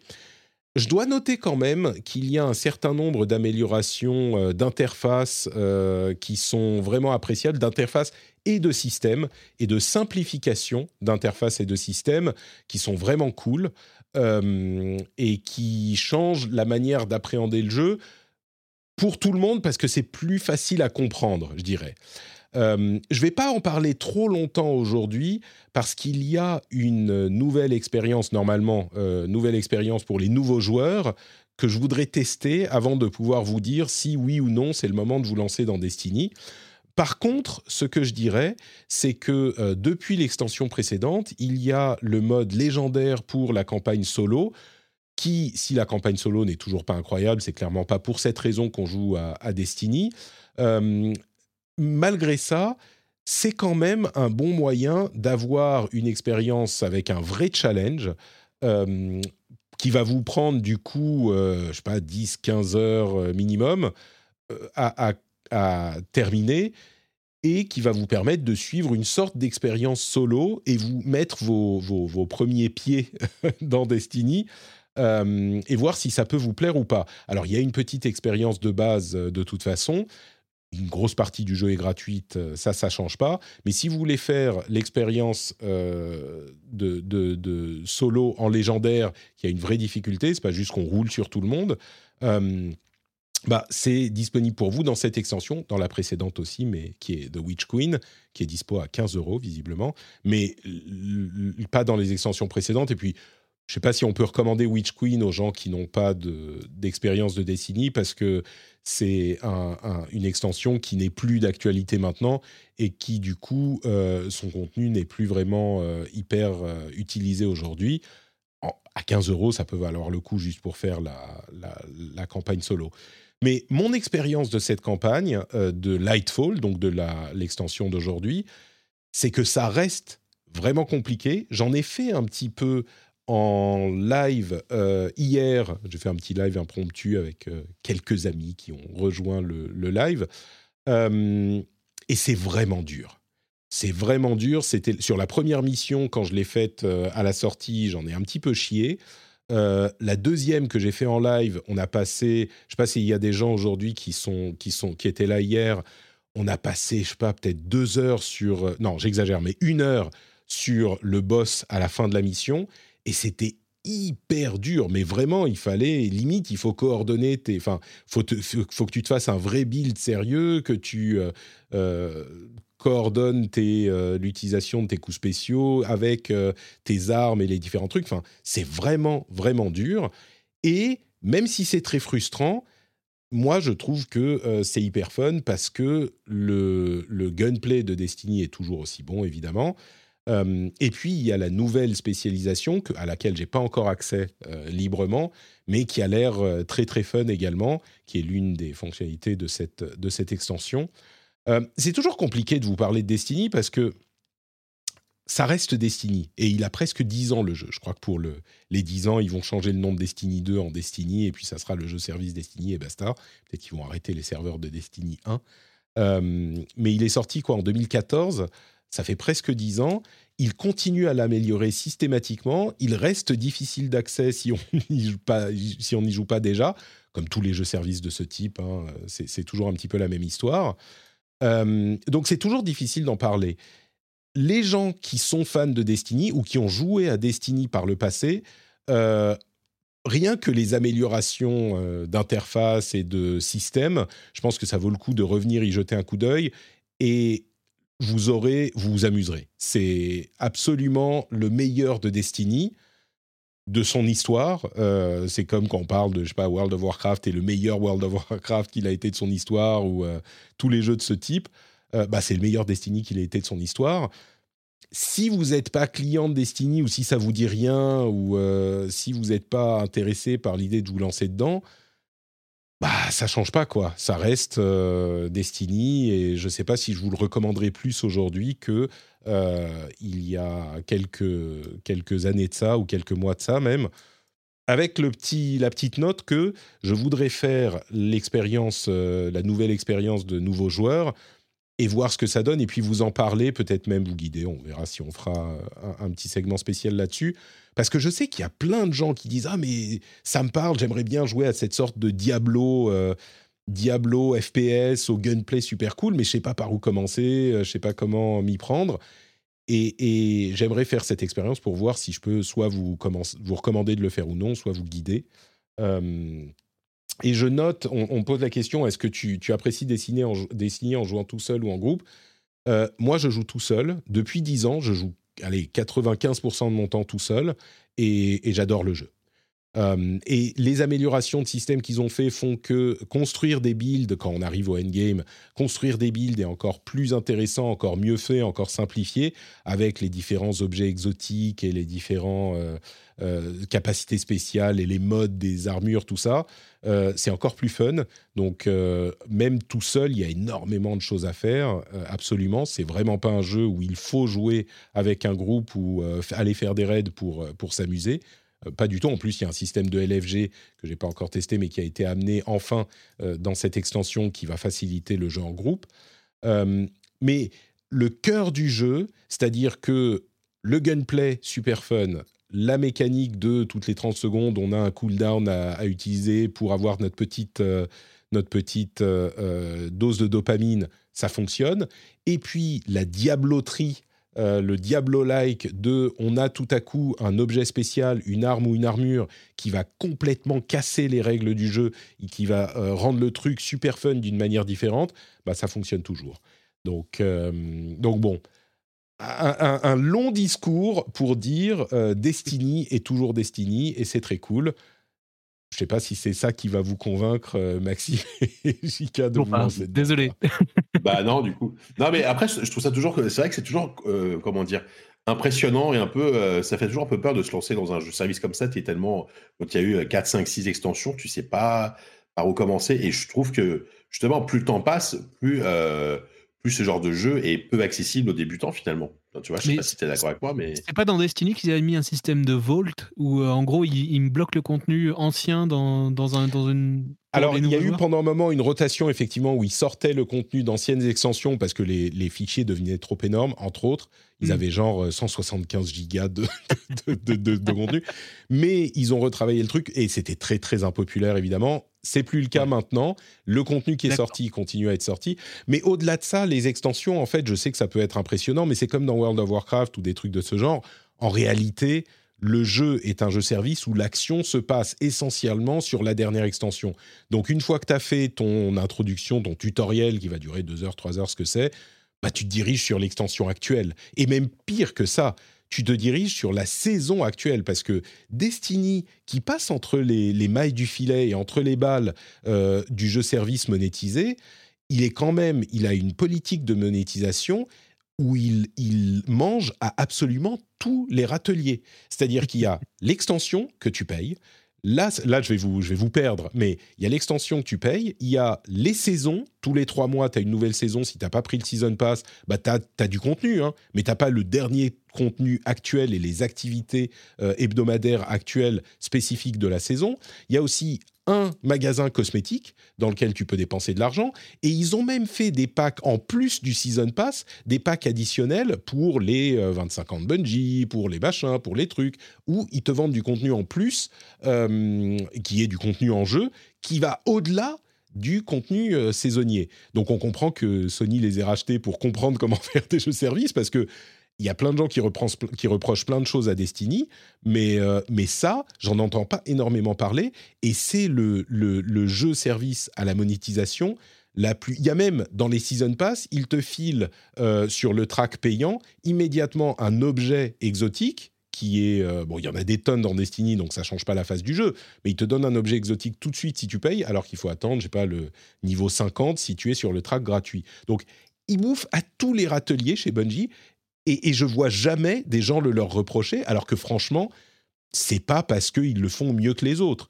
Euh, c'est juste que leur contenu est cool et le jeu est fun et les gens l'aiment. Mais, mais au niveau monétisation, c'est pas un abonnement, mais ça serait un abonnement au prix de WoW, ça serait à peu près pareil vu ce que tu dépenses dans l'année. quoi. Non, ils n'ont pas de NFT. c'est peut-être pour ça que. Moi, ouais. dernier truc qui manque. ça, ils ont, ils ont su ne pas se lancer là-dedans.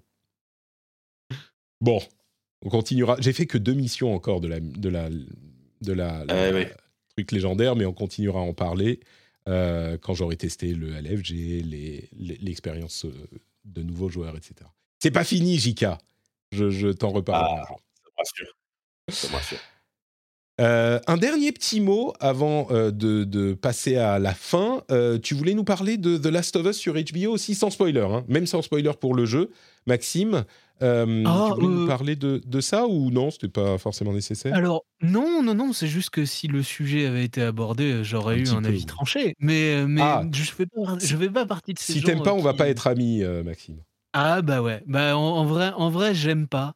Et pourtant, et pourtant, bah alors j'ai pas joué au jeu, je tiens à préciser tout de suite, donc j'attendais pas d'avoir une, adaptation fidèle, vu qu'en fait j'ai pas joué au jeu, donc j'en attendais spécifiquement rien.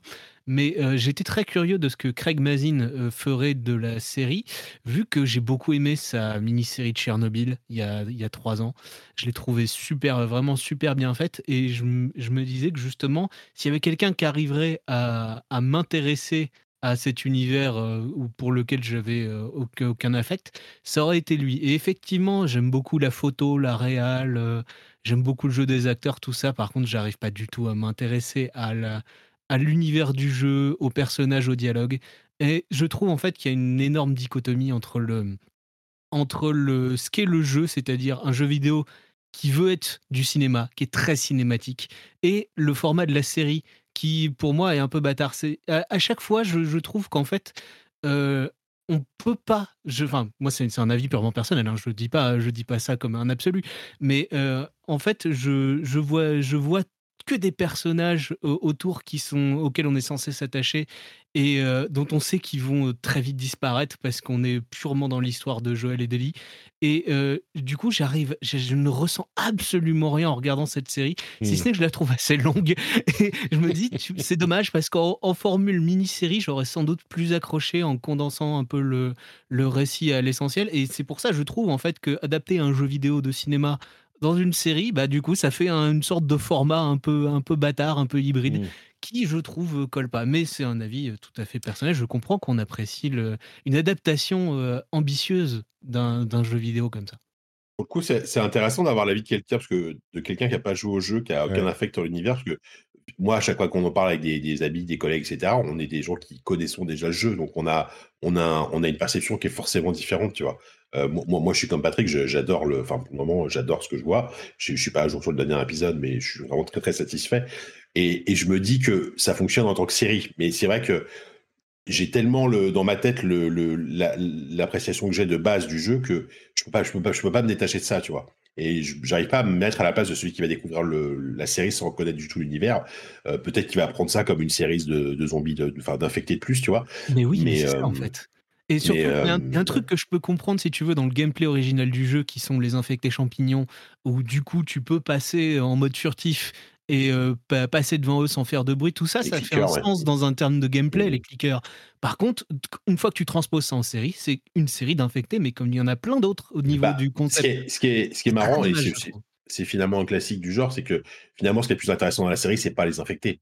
Ah c'est oui, non, bien sûr. euh, c'est comme The Walking Dead hein, à et- ce niveau. Clairement les, les, les moments les plus faibles de, la série. Voilà, ouais, les, les moments les plus faibles de la série entre guillemets, c'est les, les, les épisodes qui se focus sur les infectés. Il y en a assez peu finalement des moments comme Il y en ça. a très peu, même. Il y a peu de passages Euh, et, et je trouve que, enfin, moi, moi, le, enfin, tout le reste fonctionne très très bien. Après, encore une fois, j'ai ce biais de connaître déjà les personnages, de savoir Ouais. comment ça va se finir, etc. Donc, et tu vois, c'est différent. Euh, Je crois que d'une manière générale, les, gens qui n'ont pas vu, qui ont- qui n'ont pas joué au jeu, ont l'air d'apprécier la série aussi. En tout cas, c'est les, retours que j'en ai. Euh, par contre, là où je serais assez d'accord, enfin, je rejoindrais un petit peu Maxime, c'est que peut-être ou pas, non, tu as l'air de dire que c'est trop long, mais je trouve que pour vraiment développer la relation, euh, dans le jeu, on a 20 heures, là, on en aura eu 7. Euh, je, je me demande s'ils réussiront à faire euh, aussi fort euh, dans notre attachement au personnage qu'on l'a eu dans le jeu, mais on verra, il reste encore deux épisodes, on verra ce que ça donnera. Ouais. Ensuite, tu dis il y en a eu 7. Le truc, c'est que tu as, tellement de, de passages flashback ou euh, qui se Ouais. concentrent pas sur, sur Ellie et Joël qu'au final, la relation Ellie et Joël elle est encore plus courte. Quoi. Mais même moi, c'est pas complètement, tant. ouais. C'est vraiment, euh, c'est vraiment je, je trouve, à la fois, il y, a- il y a un rythme qui me convient pas du tout dans la série. Hmm. Bon, écoute, peut-être qu'on en reparlera euh, quand la, la saison 1 sera terminée. Et, et peut-être que là, on se fightera pour de bon. euh, on fera une arène, tout ça. On réglera ça sur Street Fighter. Qui a raison Ah oui. sur Street Fighter 6 Très bien. Et c'est le moment de passer à la fin de notre émission avec le reste de l'actu qu'on traite un petit peu plus rapidement.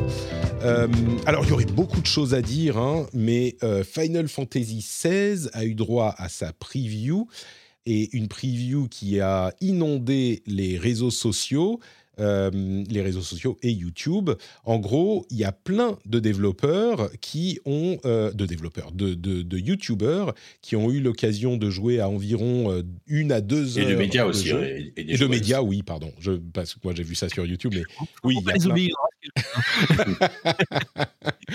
Même la presse papier est invitée, même, même, même JV Le Bag a été invité à prévu, tu vois. Donc. Ah, oui, non, mais complètement. existe Tu vois, je, je- j'avais même mis quelque part, si je la retrouve dans ma liste des, des, des comment, dans ma liste des vidéos, euh, jeux vidéo, euh, jeuxvideo.com, jv.com et jeux vidéo magazine aussi quelque part. Et Quelque GK part. aussi, hein, je crois que Gamecult a, a fait. Et GK aussi, bah, écoute, comme quoi. Ouais. Euh, ouais, ouais, non, mais il y a eu plein de gens. Mais bon, bref. Tout le monde a pu jouer à euh, jeux vidéo, à. Final Fantasy XVI. Euh, Atomium en a fait une vidéo de 50 minutes. Donc, euh, vous avez de quoi, de quoi Très bonne voir. vidéo d'ailleurs. Euh, effectivement, moi j'ai regardé celle d'Atomium, j'ai regardé celle de Skill Up, j'ai regardé celle de JV, de JVM, enfin bref. En gros, tout le monde a l'air quand même très positif sur cette version preview. C'est une démo qui a été conçue pour la presse. On peut imaginer qu'elle sera re- recyclée ensuite en démo pour Final Fantasy XVI, peut-être à la sortie du jeu. Euh, mais tout le monde a l'air quand même assez euh, enthousiasmé par ce que ce qu'on a vu. Il y a quelques petits défauts dont on peut imaginer qu'ils seront corrigés avant la sortie, euh, avant la sortie officielle du jeu, qui est au euh, 22 juin, je crois. Yoshipi disait, à moins qu'il y ait un météore qui tombe sur Tokyo, le jeu sortira le 22 juin, il n'y a pas de retard. Donc euh, voilà, c'est réglé. Euh, et tout a l'air de, plaire, les promesses ont l'air d'être tenues. Il y a plusieurs choses que je note. D'une part, euh, la promesse de la narration plus adulte euh, à la Game of Thrones, hein, c'est un petit peu ce qu'on en avait vu, a l'air d'être tenue. J'ai pas regardé de spoiler et je veux pas de spoiler, mais ça a l'air d'être le cas. Euh, et le gameplay hyper dynamique à la Devil May Cry, puisque, bon, le, merde, j'ai oublié le nom du designer qui, qui, qui avait travaillé sur Devil May Cry 5, euh, notamment, euh, qui est aujourd'hui, qui a été débauché par Square Enix, et ben, ça fonctionne, c'est hyper bien, c'est hyper beau, euh, c'est, ça, ça se joue super bien, on peut... euh, Hiroshi Takai, non C'est ça? Peut-être, je ne me souviens plus de son, de son nom. Toutes mes excuses, monsieur. Et, et, et donc, on a un système de gameplay dynamique. On peut utiliser les pouvoirs d'icônes, donc de Garuda, Ifrit, euh, Titan, etc., euh, dans le combat. Euh, c'est hyper visuel. On a des combats contre des ennemis multiples qui font un petit peu office de défouloir. Il y a des combats contre des boss où on joue notre personnage unique, parce qu'on joue pas une équipe. Hein, si vous n'avez pas suivi, on joue pas une équipe. Il n'y a pas d'active time battle euh, où on met pause pour commander le, reste de l'équipe ou pour lancer nos, attaques spéciales. On est vraiment dans un jeu d'action où on joue un personnage. et donc il y a combat contre plein d'ennemis, combat contre des boss, et il y a aussi un combat, euh, un mode de combat différent qui est un petit peu plus cinématique encore, un petit peu plus spectaculaire, où on joue euh, icône contre icône, c'est-à-dire euh, des sortes de kaiju, c'est Ifrit et, et, Garuda dans la démo, où on joue des trucs qui font 150 mètres de haut dans la forêt, dans la ville, machin, et c'est un autre type de combat encore. Euh, il y a aussi des moments QTE très cinématiques, effectivement, pour finir les combats qui font de. Et personne n'avait l'air de dire c'est relou les QTE. C'est vraiment bien timé et ça fait une petite pause, une petite respiration dans les combats. Bref, j'ai pas vraiment entendu de négatif euh, sur cette preview du jeu. Euh, c'est clairement très différent de ce dont on a l'habitude avec Final Fantasy. Encore que Yoshipi, qui a l'air de, on, on va pas le répéter, hein, mais le euh, sauveur de Final Fantasy XIV qui est admiré par euh, les fans du jeu et qui reprend la licence pour lui redonner un petit peu euh, le, prestige qu'elle a peut-être, il s'est peut-être un petit peu émoussé ces dernières années ou ces dernières dix années, même si avec Final Fantasy VII Remake, on y revenait un petit peu il parle de toutes les choses qu'il fait différemment, en oubliant un petit peu le combat actif de Final Fantasy XV et de Final Fantasy VII Remake, mais bon, euh, il a l'air de vouloir faire son Final Fantasy et tout le monde a l'air d'être euh, avec lui et d'être euh, convaincu par sa, version. C'est les impressions que j'ai eues. Je ne sais pas si vous avez regardé ce que ça donnait un petit peu aussi, mais ça sent plutôt bon. Quoi. Ouais, en ouais, moi, Vas-y, vas-y, vas-y. Euh, D'accord. Moi, je voulais dire, euh, pour moi, ça me paraît être une évolution très très logique d'un point de vue gameplay euh, dans la série, parce que effectivement, tu parles du combat actif qu'il y avait déjà dans les dans les épisodes précédents. pour moi, c'était ça la formule un peu bâtarde qui hésite toujours, qui garde toujours son héritage de jeu tour par tour d'origine, qui a presque plus de sens dans, dans, les formules euh, les plus récentes du jeu. Et je alors même si là, bon, il fallait jouer un groupe, donc il y a ça aussi qui était, euh, qui était un, handicap. Là, pour le coup, le fait d'avoir un seul personnage, ça te permet de faire des combats vraiment dynamiques où tu contrôles un seul, tu as juste à te centrer sur un seul personnage, donc tu peux faire des, des combats aussi Devil May Cry ou Bayonetta que tu veux. Et euh, pour le coup, tu peux aussi, comme c'est pas FF14 et c'est pas un, un, MMO, tu peux aussi mettre un moteur physique dans tes combats. Tu peux faire des collisions, tu peux faire des, des choses comme ça qui sont pour le coup pour moi beaucoup plus logiques, beaucoup plus intéressantes, au moins d'un point de vue euh, conceptuel, même si je jouerai pas plus que j'ai joué au précédent, euh, je tiens à le dire. Mais euh, honnêtement, je comprends en fait totalement ce qu'ils ont souhaité faire avec Final Fantasy XVI, et c'est plutôt une évolution que moi j'accueille avec intérêt parce que ça peut relancer un petit peu ce, ce genre de, de jeu de d'action 3D, mais euh, centré sur un personnage, au lieu d'assumer le, l'héritage JRPG de la, série. Ah, c'est casse-gueule, hein, mais ils ont l'air de, réussir cette transition euh, qui a été effectivement amorcée par d'autres jeux avant. Euh, donc oui, moi je suis, assez d'accord et puis ça s'ouvre à un public qui est peut-être un petit peu plus large et ça remet la licence, c'est l'une des, des choses que dit Yoshipi, il veut remettre la licence, il veut en faire en fait un jeu qui, quand il sort, quand il y a un Final Fantasy euh, qui sort, tout le monde doit y jouer. Et je ne sais pas s'il arrivera à ce niveau de popularité parce que le jeu vidéo est très beaucoup plus vaste aujourd'hui. Euh, mais j'ai l'impression qu'un jeu comme celui-là a l'air d'être euh, un meilleur prétendant à ce genre de, de titre que ce qu'on a vu jusqu'à maintenant. Encore que, encore une fois, Final Fantasy VII Remake, c'est très très populaire. Jika, tu voulais ajouter quelque chose? Non, non, bah, moi, moi c'est vrai que c'est le probablement le premier FF euh, original, enfin canonique, on va dire, qui m'intéresse vraiment, euh, genre auquel j'ai envie de jouer euh, dès, la sortie. je trouve que vraiment, bah, Fun tu as très bien résumé le, sentiment, ils vont dans la bonne direction. Après, moi aussi, ce que j'ai, j'ai, énormément apprécié FF7 Remake, alors ce sera un jeu très différent, mais du coup, ça m'a un peu remis dans la hype Final Fantasy, et je trouve que, que ce soit en termes d'univers, d'écriture et de combat, que j'aime pareil, j'aime bien, j'aime vraiment beaucoup Devil May Cry 5, euh, c'est intéressant. Et je trouve que Square Enix, ils ont une politique intéressante en ce moment, parce qu'ils ont effectivement ce côté très, euh, bah, ils essaient d'innover en tout cas avec, avec leur série phare. Et, d'à côté, ils vont garder des trucs très très classiques, en tout cas en termes de gameplay, comme Octopus Traveler ou plein de petits RPG comme ça qu'ils produisent à mmh. côté, qui sont beaucoup plus des JRPG à l'ancienne, comme, comme on a pu les apprécier aussi. Ouais, je suis assez d'accord. Donc il y a plein de vidéos qui sont sorties sur le sujet, il y a des choses assez intéressantes. Euh, le, rapport qu'a euh, Yoshipi au terme euh, JRPG, c'est assez intéressant. Il l'avait vécu comme une, comme une insulte à l'époque, dans les années 90, quand ils ont entendu parler du terme, visiblement. Ce qui est un peu Enfin, c'est un peu injustifié, je trouve, mais euh, c'était intéressant. De notre côté euh, occidental, c'était pas dit comme une insulte, c'était pour le différencier du CRPG, du TRPG, de tous les autres genres d'RPG, parce que nous, on adore classifier les trucs. Donc, quand on disait JRPG, on disait juste euh, jeu au tour par tour avec quatre personnages qui font les attaques en ah alternance. ça n'a jamais été. C'est complètement, enfin, complètement justifié pour ce style de jeu, mais eux, visiblement, enfin, eux, en tout cas, mmh. Yoshipi l'a mal pris quand, quand Skillop a mentionné la chose. Qu'est-ce qui est vrai et qu'est-ce qui est une part de, une part de discours promotionnel dans ce que dit en ce moment Yoshipi C'est toujours compliqué à discerner.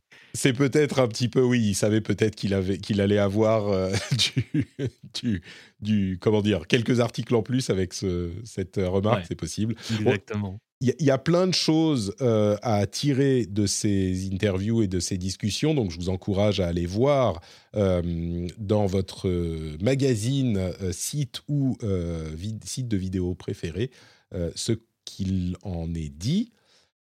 Euh, bah tiens, puisqu'on parle de euh, personnes qui font du YouTube, je vais mentionner. Alors, c'était pas prévu avec euh, avec le, le, raid de Gotos. J'avais mis ça dans les notes avant, mais il y a une discussion intéressante sur Beyond Good and Evil 2 et le licenciement de Guillaume Carmona de chez Ubisoft. des choses intéressantes à lire qui montrent que visiblement les choses ne s'arrangent pas vraiment euh, du côté de cette équipe de développement euh, spécifiquement et peut-être euh, Ubisoft dans son ensemble, le traitement d'un directeur de studio qui était visiblement toxique a été un petit peu critiquable, enfin critiquable. Il a été renvoyé, mais en gros, il est sorti sans un, petit peu discrètement, on va dire. Mmh, ce qui en même temps, je ne sais pas si on peut demander à Ubisoft de dire euh, il, est, il est horrible, on le vire, ou Bon, peut-être une action disciplinaire au minimum. quoi. Je vais, vais pas refaire le discours de Gotos qui était vachement bien hier. Il a très bien traité le sujet parce qu'il allait chercher lui-même euh, d'autres sources, d'autres contacts. Il a fait un vrai travail journalistique. Et euh, en fait, ce qu'il disait, c'est pas tant d'un point de vue communication externe, c'est en communication interne parce qu'il y a eu tellement de retours à l'époque euh, sur, le, sur Guillaume Carmona, sur ses pratiques, sur euh, le dénigrement, euh, le harcèlement qu'il y avait eu. Donc, ils, avaient eu énormément de signalements internes avec leur outil interne qui avait été mis en place après les, affaires Serge Escouette et, et Tommy François à l'été 2020. Euh, donc ils avaient tellement de retours sur eux qu'ils ont même pas, en fait, ils ont juste licencié pour faute euh, Guillaume Carmonal là, euh, qui est pas revenu depuis le début de l'année au sein de, d'Ubisoft Montpellier. Mais par contre, il n'y a pas eu de communication interne à destination des employés. Et c'est mmh. ça que, que Gotos disait justement, c'est que quand là où ça a été fait discrètement, c'est vraiment à destination de leurs équipes internes. Donc, on vous laissera aller voir cette vidéo, euh, euh, cette, euh, ce remontage de la matinale de Gotos où il explique tout ça. Il parle aussi de l'inspection du travail qui s'intéresse spécifiquement à l'équipe mhm. de Beyond Good and Evil 2, qui voit un taux hyper important de, de burn-out, de départ, etc. Donc, il y a des choses à, intéressantes à apprendre là-dessus. Euh, sur la chaîne de euh, Gotos, sur la chaîne YouTube de Gotos, il y a un, montage, c'est celui de... Bon, quel coup humain pour Beyond Good and Evil 2 C'était en début de semaine ou hier euh, que ça a été publié. Je trouve quand même que cette, ce numéro du rendez-vous jeu est une immense PSP pour Gotos. Mais oui, je ne sais pas ce qui s'est passé, c'est vraiment. en vrai, c'est tout. c'est vraiment par pur hasard que, ah ça se passe comme ça. C'est rendez-vous Gotos aujourd'hui, quoi à qui on envoie euh, des bises. Euh, et du coup, allez, les news un petit peu plus rapides. Elden Ring, l'extension a été annoncée de manière un petit peu bizarre quand même. Extension Elden Ring, on se dit euh, c'est le jeu le plus populaire de l'année 2022. Ils vont se réserver un petit créneau dans un state of play ou dans un, une conférence ou un truc. juste pour annoncer l'extension, pour, pour marquer, pour toucher le plus grand nombre possible de, de, personnes. Et en fait, ils ont juste fait un petit tweet avec un, artwork et c'est tout. Et ils n'ont pas donné de date, de rien. Bon, on sait que ça s'appelle, comment il s'appelle? Shadow of the Earth of the Tree, ok? Et c'est tout. Bon, peut-être qu'ils n'avaient rien à montrer encore. Hein. Ils sont ils ont peut-être commencé à travailler sur l'extension il y a deux jours, c'est possible. Mais, euh, mais voilà, ils ont fait que ça, et on en entendra parler plus tard, j'imagine, à l'E3. Mais euh, c'était, c'est, la fête. En même temps, on est. Ça, bon, ça suffit, on n'a pas besoin d'en voir plus, peut-être. On sait qu'on. Ouais, mais ça suffit, justement. je pense qu'ils ont atteint un tel niveau de popularité, un, peu comme Rockstar qui se contente de balancer une photo sur Twitter. Euh, tu, tu, balances un artwork, et puis je pense effectivement, ils n'ont pas grand-chose de plus à montrer. Juste pour dire, on développe une extension ça suffit pour créer la hype et pas besoin de, de, de, bosser sur un trailer euh, mm. euh, à, à, diffuser dans un set of play, tu vois. Ils le feront plus tard, ça. 118 000 retweets. Je pense que effectivement 34,5 millions de vues sur ce tweet. Bon, ils ont atteint pas mal, euh, pas mal de gens. Quoi. Ouais. Hitman, Hitman, non, IO Interactive développe un RPG de fantasy et là non plus, on a, enfin en gros, on a juste un concept, art. C'est vraiment, euh, ce que je note, c'est que c'est vraiment une annonce après, après Hitman. Euh, c'est une annonce pour dire, hé, eh, développeurs, vous voudriez pas venir chez nous? Ils ont une liste de, de postes à pourvoir. Et, et c'est pas les premiers à faire ça. Hein. Il y a eu d'autres développeurs qui ont fait euh, ce genre d'annonce extrêmement comment dire, avec très très peu de détails. J'ai l'impression que c'est un petit peu la même chose, euh, la même chose ces jeux. Ça a l'air d'être un jeu service, hein, clairement. Euh, ce jeu qui n'a pas de nom, c'est sans doute le projet Dragon dont on entendait parler ici et là. C'est un jeu, euh, donc un gros changement après Hitman, mais bon. Mortal Kombat 12 arrivera cette année. Donc au niveau jeu de combat, on va être servi entre Street Fighter, Tekken 8 et Mortal Kombat 12. Mortal Kombat 12, je vais pas forcément y jouer. Voilà. Euh, ça a été euh, leaké euh, par le boss dans, un, dans une conférence aux, aux, actionnaires de la boîte. Et de, du coup, voilà, les journalistes ont découvert ça juste en écoutant, écoutant ça. Il n'y a pas eu de communication officielle du studio encore dessus, mais on se doute évidemment qu'il est en développement. De toute façon, ça vend des dizaines de milliers d'exemplaires. Qu'il est, qu'il est en développement, évidemment, mais qu'il va sortir cette année, c'est effectivement pas une communication de NetherRealm, c'est le boss de Warner Bros. qui a dit ça, genre, oh, il sortira cette année. Ah J'attends de, le voir personnellement. Je suis un peu dubitatif sur le set qui, qui sort cette année sans qu'il y ait aucune communication en amont. C'est vrai. Euh, Dead Cells Castlevania, l'extension qui arrive. Alors j'avais une date, on avait une date. Euh, c'était, c'est dans pas longtemps. C'est lundi prochain. Lundi prochain. Je crois. Ouais, je savais, mais je me suis renseigné parce que justement, je savais pas quand ça ah sortait. Et en préparant l'émission, j'ai vu que ça sortait lundi, je suis trop content parce le que. 6. Ah bah ça, c'est pareil, ça va, être, ça va être Day One sur ma Switch. Hein. Ah, mais complètement. Sur ta Switch euh, de, de, de grand, ton Steam non, Deck Bah non, parce que toute ma progression, elle est sur Switch. Elle est sur Switch, euh, moi aussi. Je vais, je vais pas recommencer à zéro sur Steam Deck, faut pas exagérer quand même. Et l'une des annonces de ce nouveau trailer, c'est qu'on pourra jouer Richter Belmont. Euh, mais je suis. Je... Mais pourquoi ne pas relancer Castlevania, tu vois, Symphony of the Night? C'est plus simple. Mais non, je, vais quand même y jouer avec l'extension. Ouais, non, euh, ça a l'air cool. C'est un bon concept qu'ils ont trouvé euh, pour le coup, l'hommage direct à Castlevania. On en reparle la semaine prochaine. Euh, pourquoi j'ai mis Fitness Boxing North Star, Fist of the North Star? C'est rigolo. Oui, je sais, mais. attends, attends, attends, En fait, c'est un jeu Ken le survivant, mais un jeu de boxe. De fitness. Je comprends pas. Oui, exactement. Un jeu de Ken le survivant mais, sur Switch avec lequel il faut donner des coups de poing, tu vois. Ça fait quelques temps qu'il est annoncé. Hein. Ouais, ouais. Tu dois donner des coups de poing en rythme, tu sais. Donc tu fais, euh, tu fais les 1000 points euh, dans, dans, la forme de la, des étoiles, les 7 étoiles de la grande ours, et voilà. Et c'est ça vraiment le jeu. C'est génial. tu vois, c'est le moment à la fin où tu ah. dois continuer à faire le longtemps. Euh, pas facile.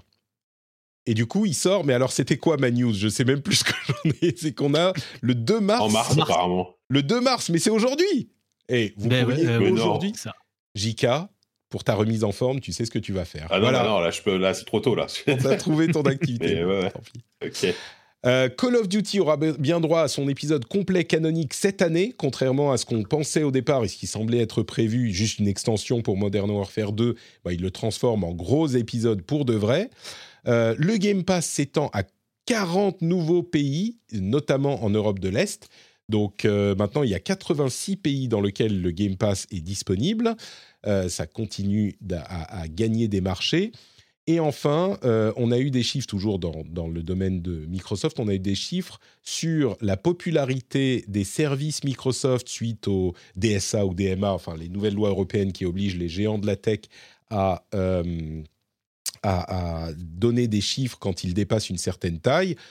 Euh, et comme le rapporte euh, l'ami Cassim sur Frandroid, c'est pas incroyable. Alors, c'est pas directement des nombres d'utilisateurs de Xbox, puisqu'on n'a pas ce genre de, chiffres de la part de Microsoft, mais ce que, livrer, euh, les, ce que doivent livrer les grosses sociétés, c'est le nombre d'utilisateurs mensuels de leurs services.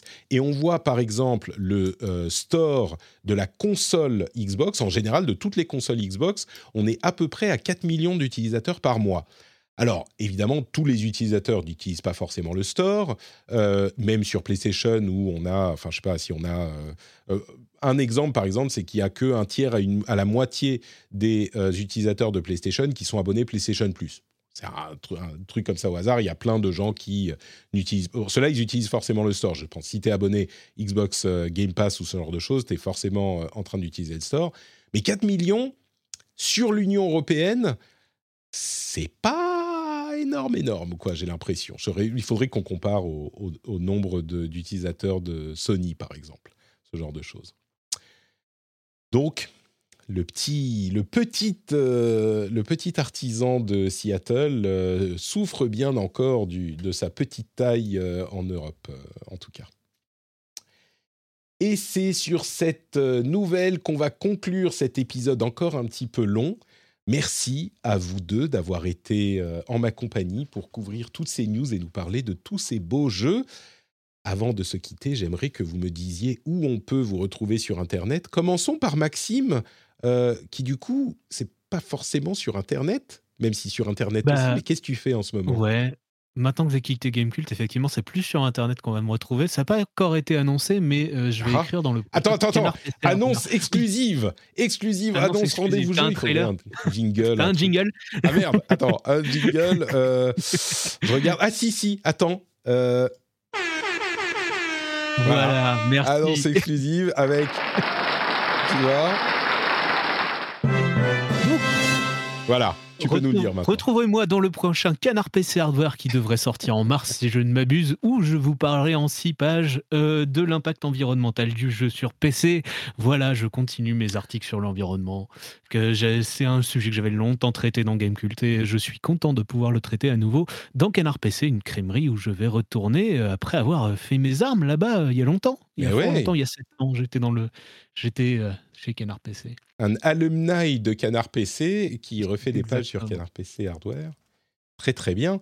Euh, oh, je ne vais pas te demander de nous résumer la conclusion euh, non plus, parce qu'il faut qu'on aille lire l'article. J'aurais été tenté de te demander, est-ce qu'on est qu'on peut encore jouer à des jeux vidéo euh, PC ou pas Ou est-ce que... Oui. D'accord, ok. bon. Joue à Dome Keeper, voilà. Dome Keeper. Parfait. Très bien. sur, sur Steam Deck. Euh, donc là-dessus et sur euh, Twitter évidemment, on mettra le lien vers ton compte Twitter dans les notes de l'émission. Fun sur Twitter. JK. Non, t'es plus du tout sur Twitter, t'es sur Mastodon, c'est pour ça. Euh, bah, moi, je suis toujours sur Twitter. Hein, moi, je suis toujours sur Twitter, ça ne bouge pas. Même si je ne tweete pas forcément des masses en ce moment, mais bon, peu importe. non, mais sinon, ZQSD toujours. Hein. Il y a eu quand même eu un événement incroyable. On a fait les 10 ans, on a fait un podcast spécial 10 ans le mois dernier. Pas encore écouté euh, l'épisode. Quelle honte. Euh, écoute, alors, tu sais quoi? Euh, je, crois que Fod Yaourt était sur le live en plus plusieurs. Je sais pas si tu as suivi toute la soirée, mais ça a été assez épique hein, parce que on va dire que c'est. Enfin, en fait, ce qui est intéressant, c'est qu'il y a il y a la version euh, montée et écoutable sur euh, un podcast classique, hein, comme d'habitude, euh, et où Sylvain a fait un, énorme travail. Et si vous voulez la version uncut, non censurée, il faut aller sur le replay Twitch, parce qu'en fait, on a eu Kevin a eu la bonne idée de nous faire nous, faire jouer à des jeux de société pour élire le GOTY 2022, ce qui est complètement radiophonique. Radiophonique. Hein, c'est vraiment la meilleure idée du monde quand tu fais un podcast. du coup. Du coup, c'était assez, c'était assez incroyable. On, a, on a fait des travelling avec les webcams. Enfin, c'était, c'est n'importe quoi, mais on s'est bien marré. En plus, on a, on réécouté et commenté le, pilote de ZQSD il y a 10 ans. on a et à la fin, en fait, on a complètement improvisé. On a parlé de la presse, on a parlé de l'avenir de, nos métiers, etc. Enfin, nos métiers, mon ancien métier en l'occurrence pour moi, mais, mais voilà. Donc, c'était un numéro un peu, un peu comme ça, un peu fourre-tout, mais dont, on est franchement satisfait. Donc, voilà. Le, replay, il va bientôt disparaître de, de, Switch, de Twitch. bonne question. Je sais pas combien de temps c'est Exporter sur YouTube quelque part, faut pas le perdre. Ouais, t'as raison, il faudrait qu'on l'exporte. C'est une, bonne, idée, ça. Eh Dans Twitch, tu le mets en temps fort et ça l'archive. Ah, d'accord. Bon, bah, temps fort. Ah, mais tu peux, mettre toute la vidéo en bah temps fort un expert de, Je crois, me semble. Bon, très bien. Ok, bah, je vais dire à Sylvain de s'en occuper alors. Ah oui, il faut faire vite parce que c'est. Normalement, c'est 15 jours. Euh, je me demande si c'est même pas trop tard. Hein. Ah ouais, bah, je vais aller vérifier ça, t'as raison. Oui. Bon, en tout cas, écoutez la version, la version montée en podcast qui est quand même euh, beaucoup plus écoutable euh, que, que, le, que, le, replay intégral en vidéo. Super, merci beaucoup à toi aussi. alors visiblement, il y a encore. Très bien. Il y a encore, il est encore disponible. Mais il faut s'assurer que... Ah oui, 4h30, voilà. en fait, l'émission de base dure 4h30 et on le montage dure 2h30, euh, un truc comme ça. on a quand même bien cuté, quoi. Mais vous imaginez C'est bien représentatif des dix dernières années de, de, de, ZQSD. C'est ça. Pour ma et part, on a, et on a pour finir, pardon, et on a eu plein de messages d'auditeurs qui nous ont, euh, qu'on a diffusés pendant l'émission, dont un, message à certain Patrick, Patrick B. Mhm. Euh, je vous laisserai, je, vous laisse deviner qui ça peut être. Patrick Balkany, trop cool. Patrick Balkany, voilà. on a eu Patrick Balkany, c'était un vrai plaisir, vraiment. Merci à tous les deux. Euh, pour ma part, c'est Note Patrick, un petit peu partout sur l'Internet. Euh, et vous avez dans le lien de cet épisode, de cette émission, dans les liens de cet épisode, enfin dans les notes, des liens vers plein de choses. Le Twitch, euh, vous pourrez deviner ce que c'est, c'est Note Patrick. pour regarder les émissions en live si vous le souhaitez, on a les VOD sur YouTube également, Note Patrick Podcasts qui sont disponibles aussi. Euh, il y a le Discord où on s'amuse bien, euh, qui est en lien dans les notes de l'émission aussi. Et évidemment, le Patreon, patreon.com slash rdvjeux, euh, où vous pouvez retrouver tout plein de choses sympathiques, comme par exemple le moyen de soutenir l'émission avec des bonus très cool comme l'absence de pub, les timecodes, etc. etc. Patreon.com slash rdvjeux, quand vous rentrez chez vous, vous mettez les clés dans le bol et là vous dites « Oh, j'ai j'ai encore oublié de euh, m'abonner au Patreon de Patrick, eh ben, je vais le faire tout de suite. Voilà, ça prend deux minutes, donc euh, ne remettons pas à plus tard ce qu'on peut faire tout de suite. Patreon.com slash rdvjeux. Merci à tous et à toutes.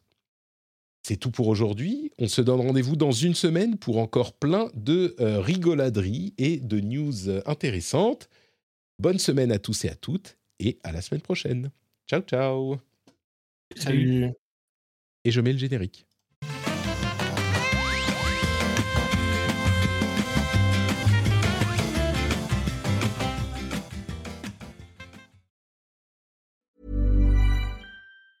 Planning for your next trip?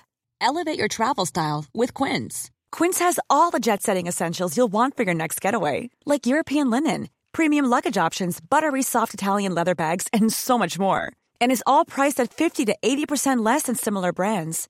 Plus, Quince only works with factories that use safe and ethical manufacturing practices. Pack your bags with high-quality essentials you'll be wearing for vacations to come with Quince. Go to quince.com/pack for free shipping and 365-day returns.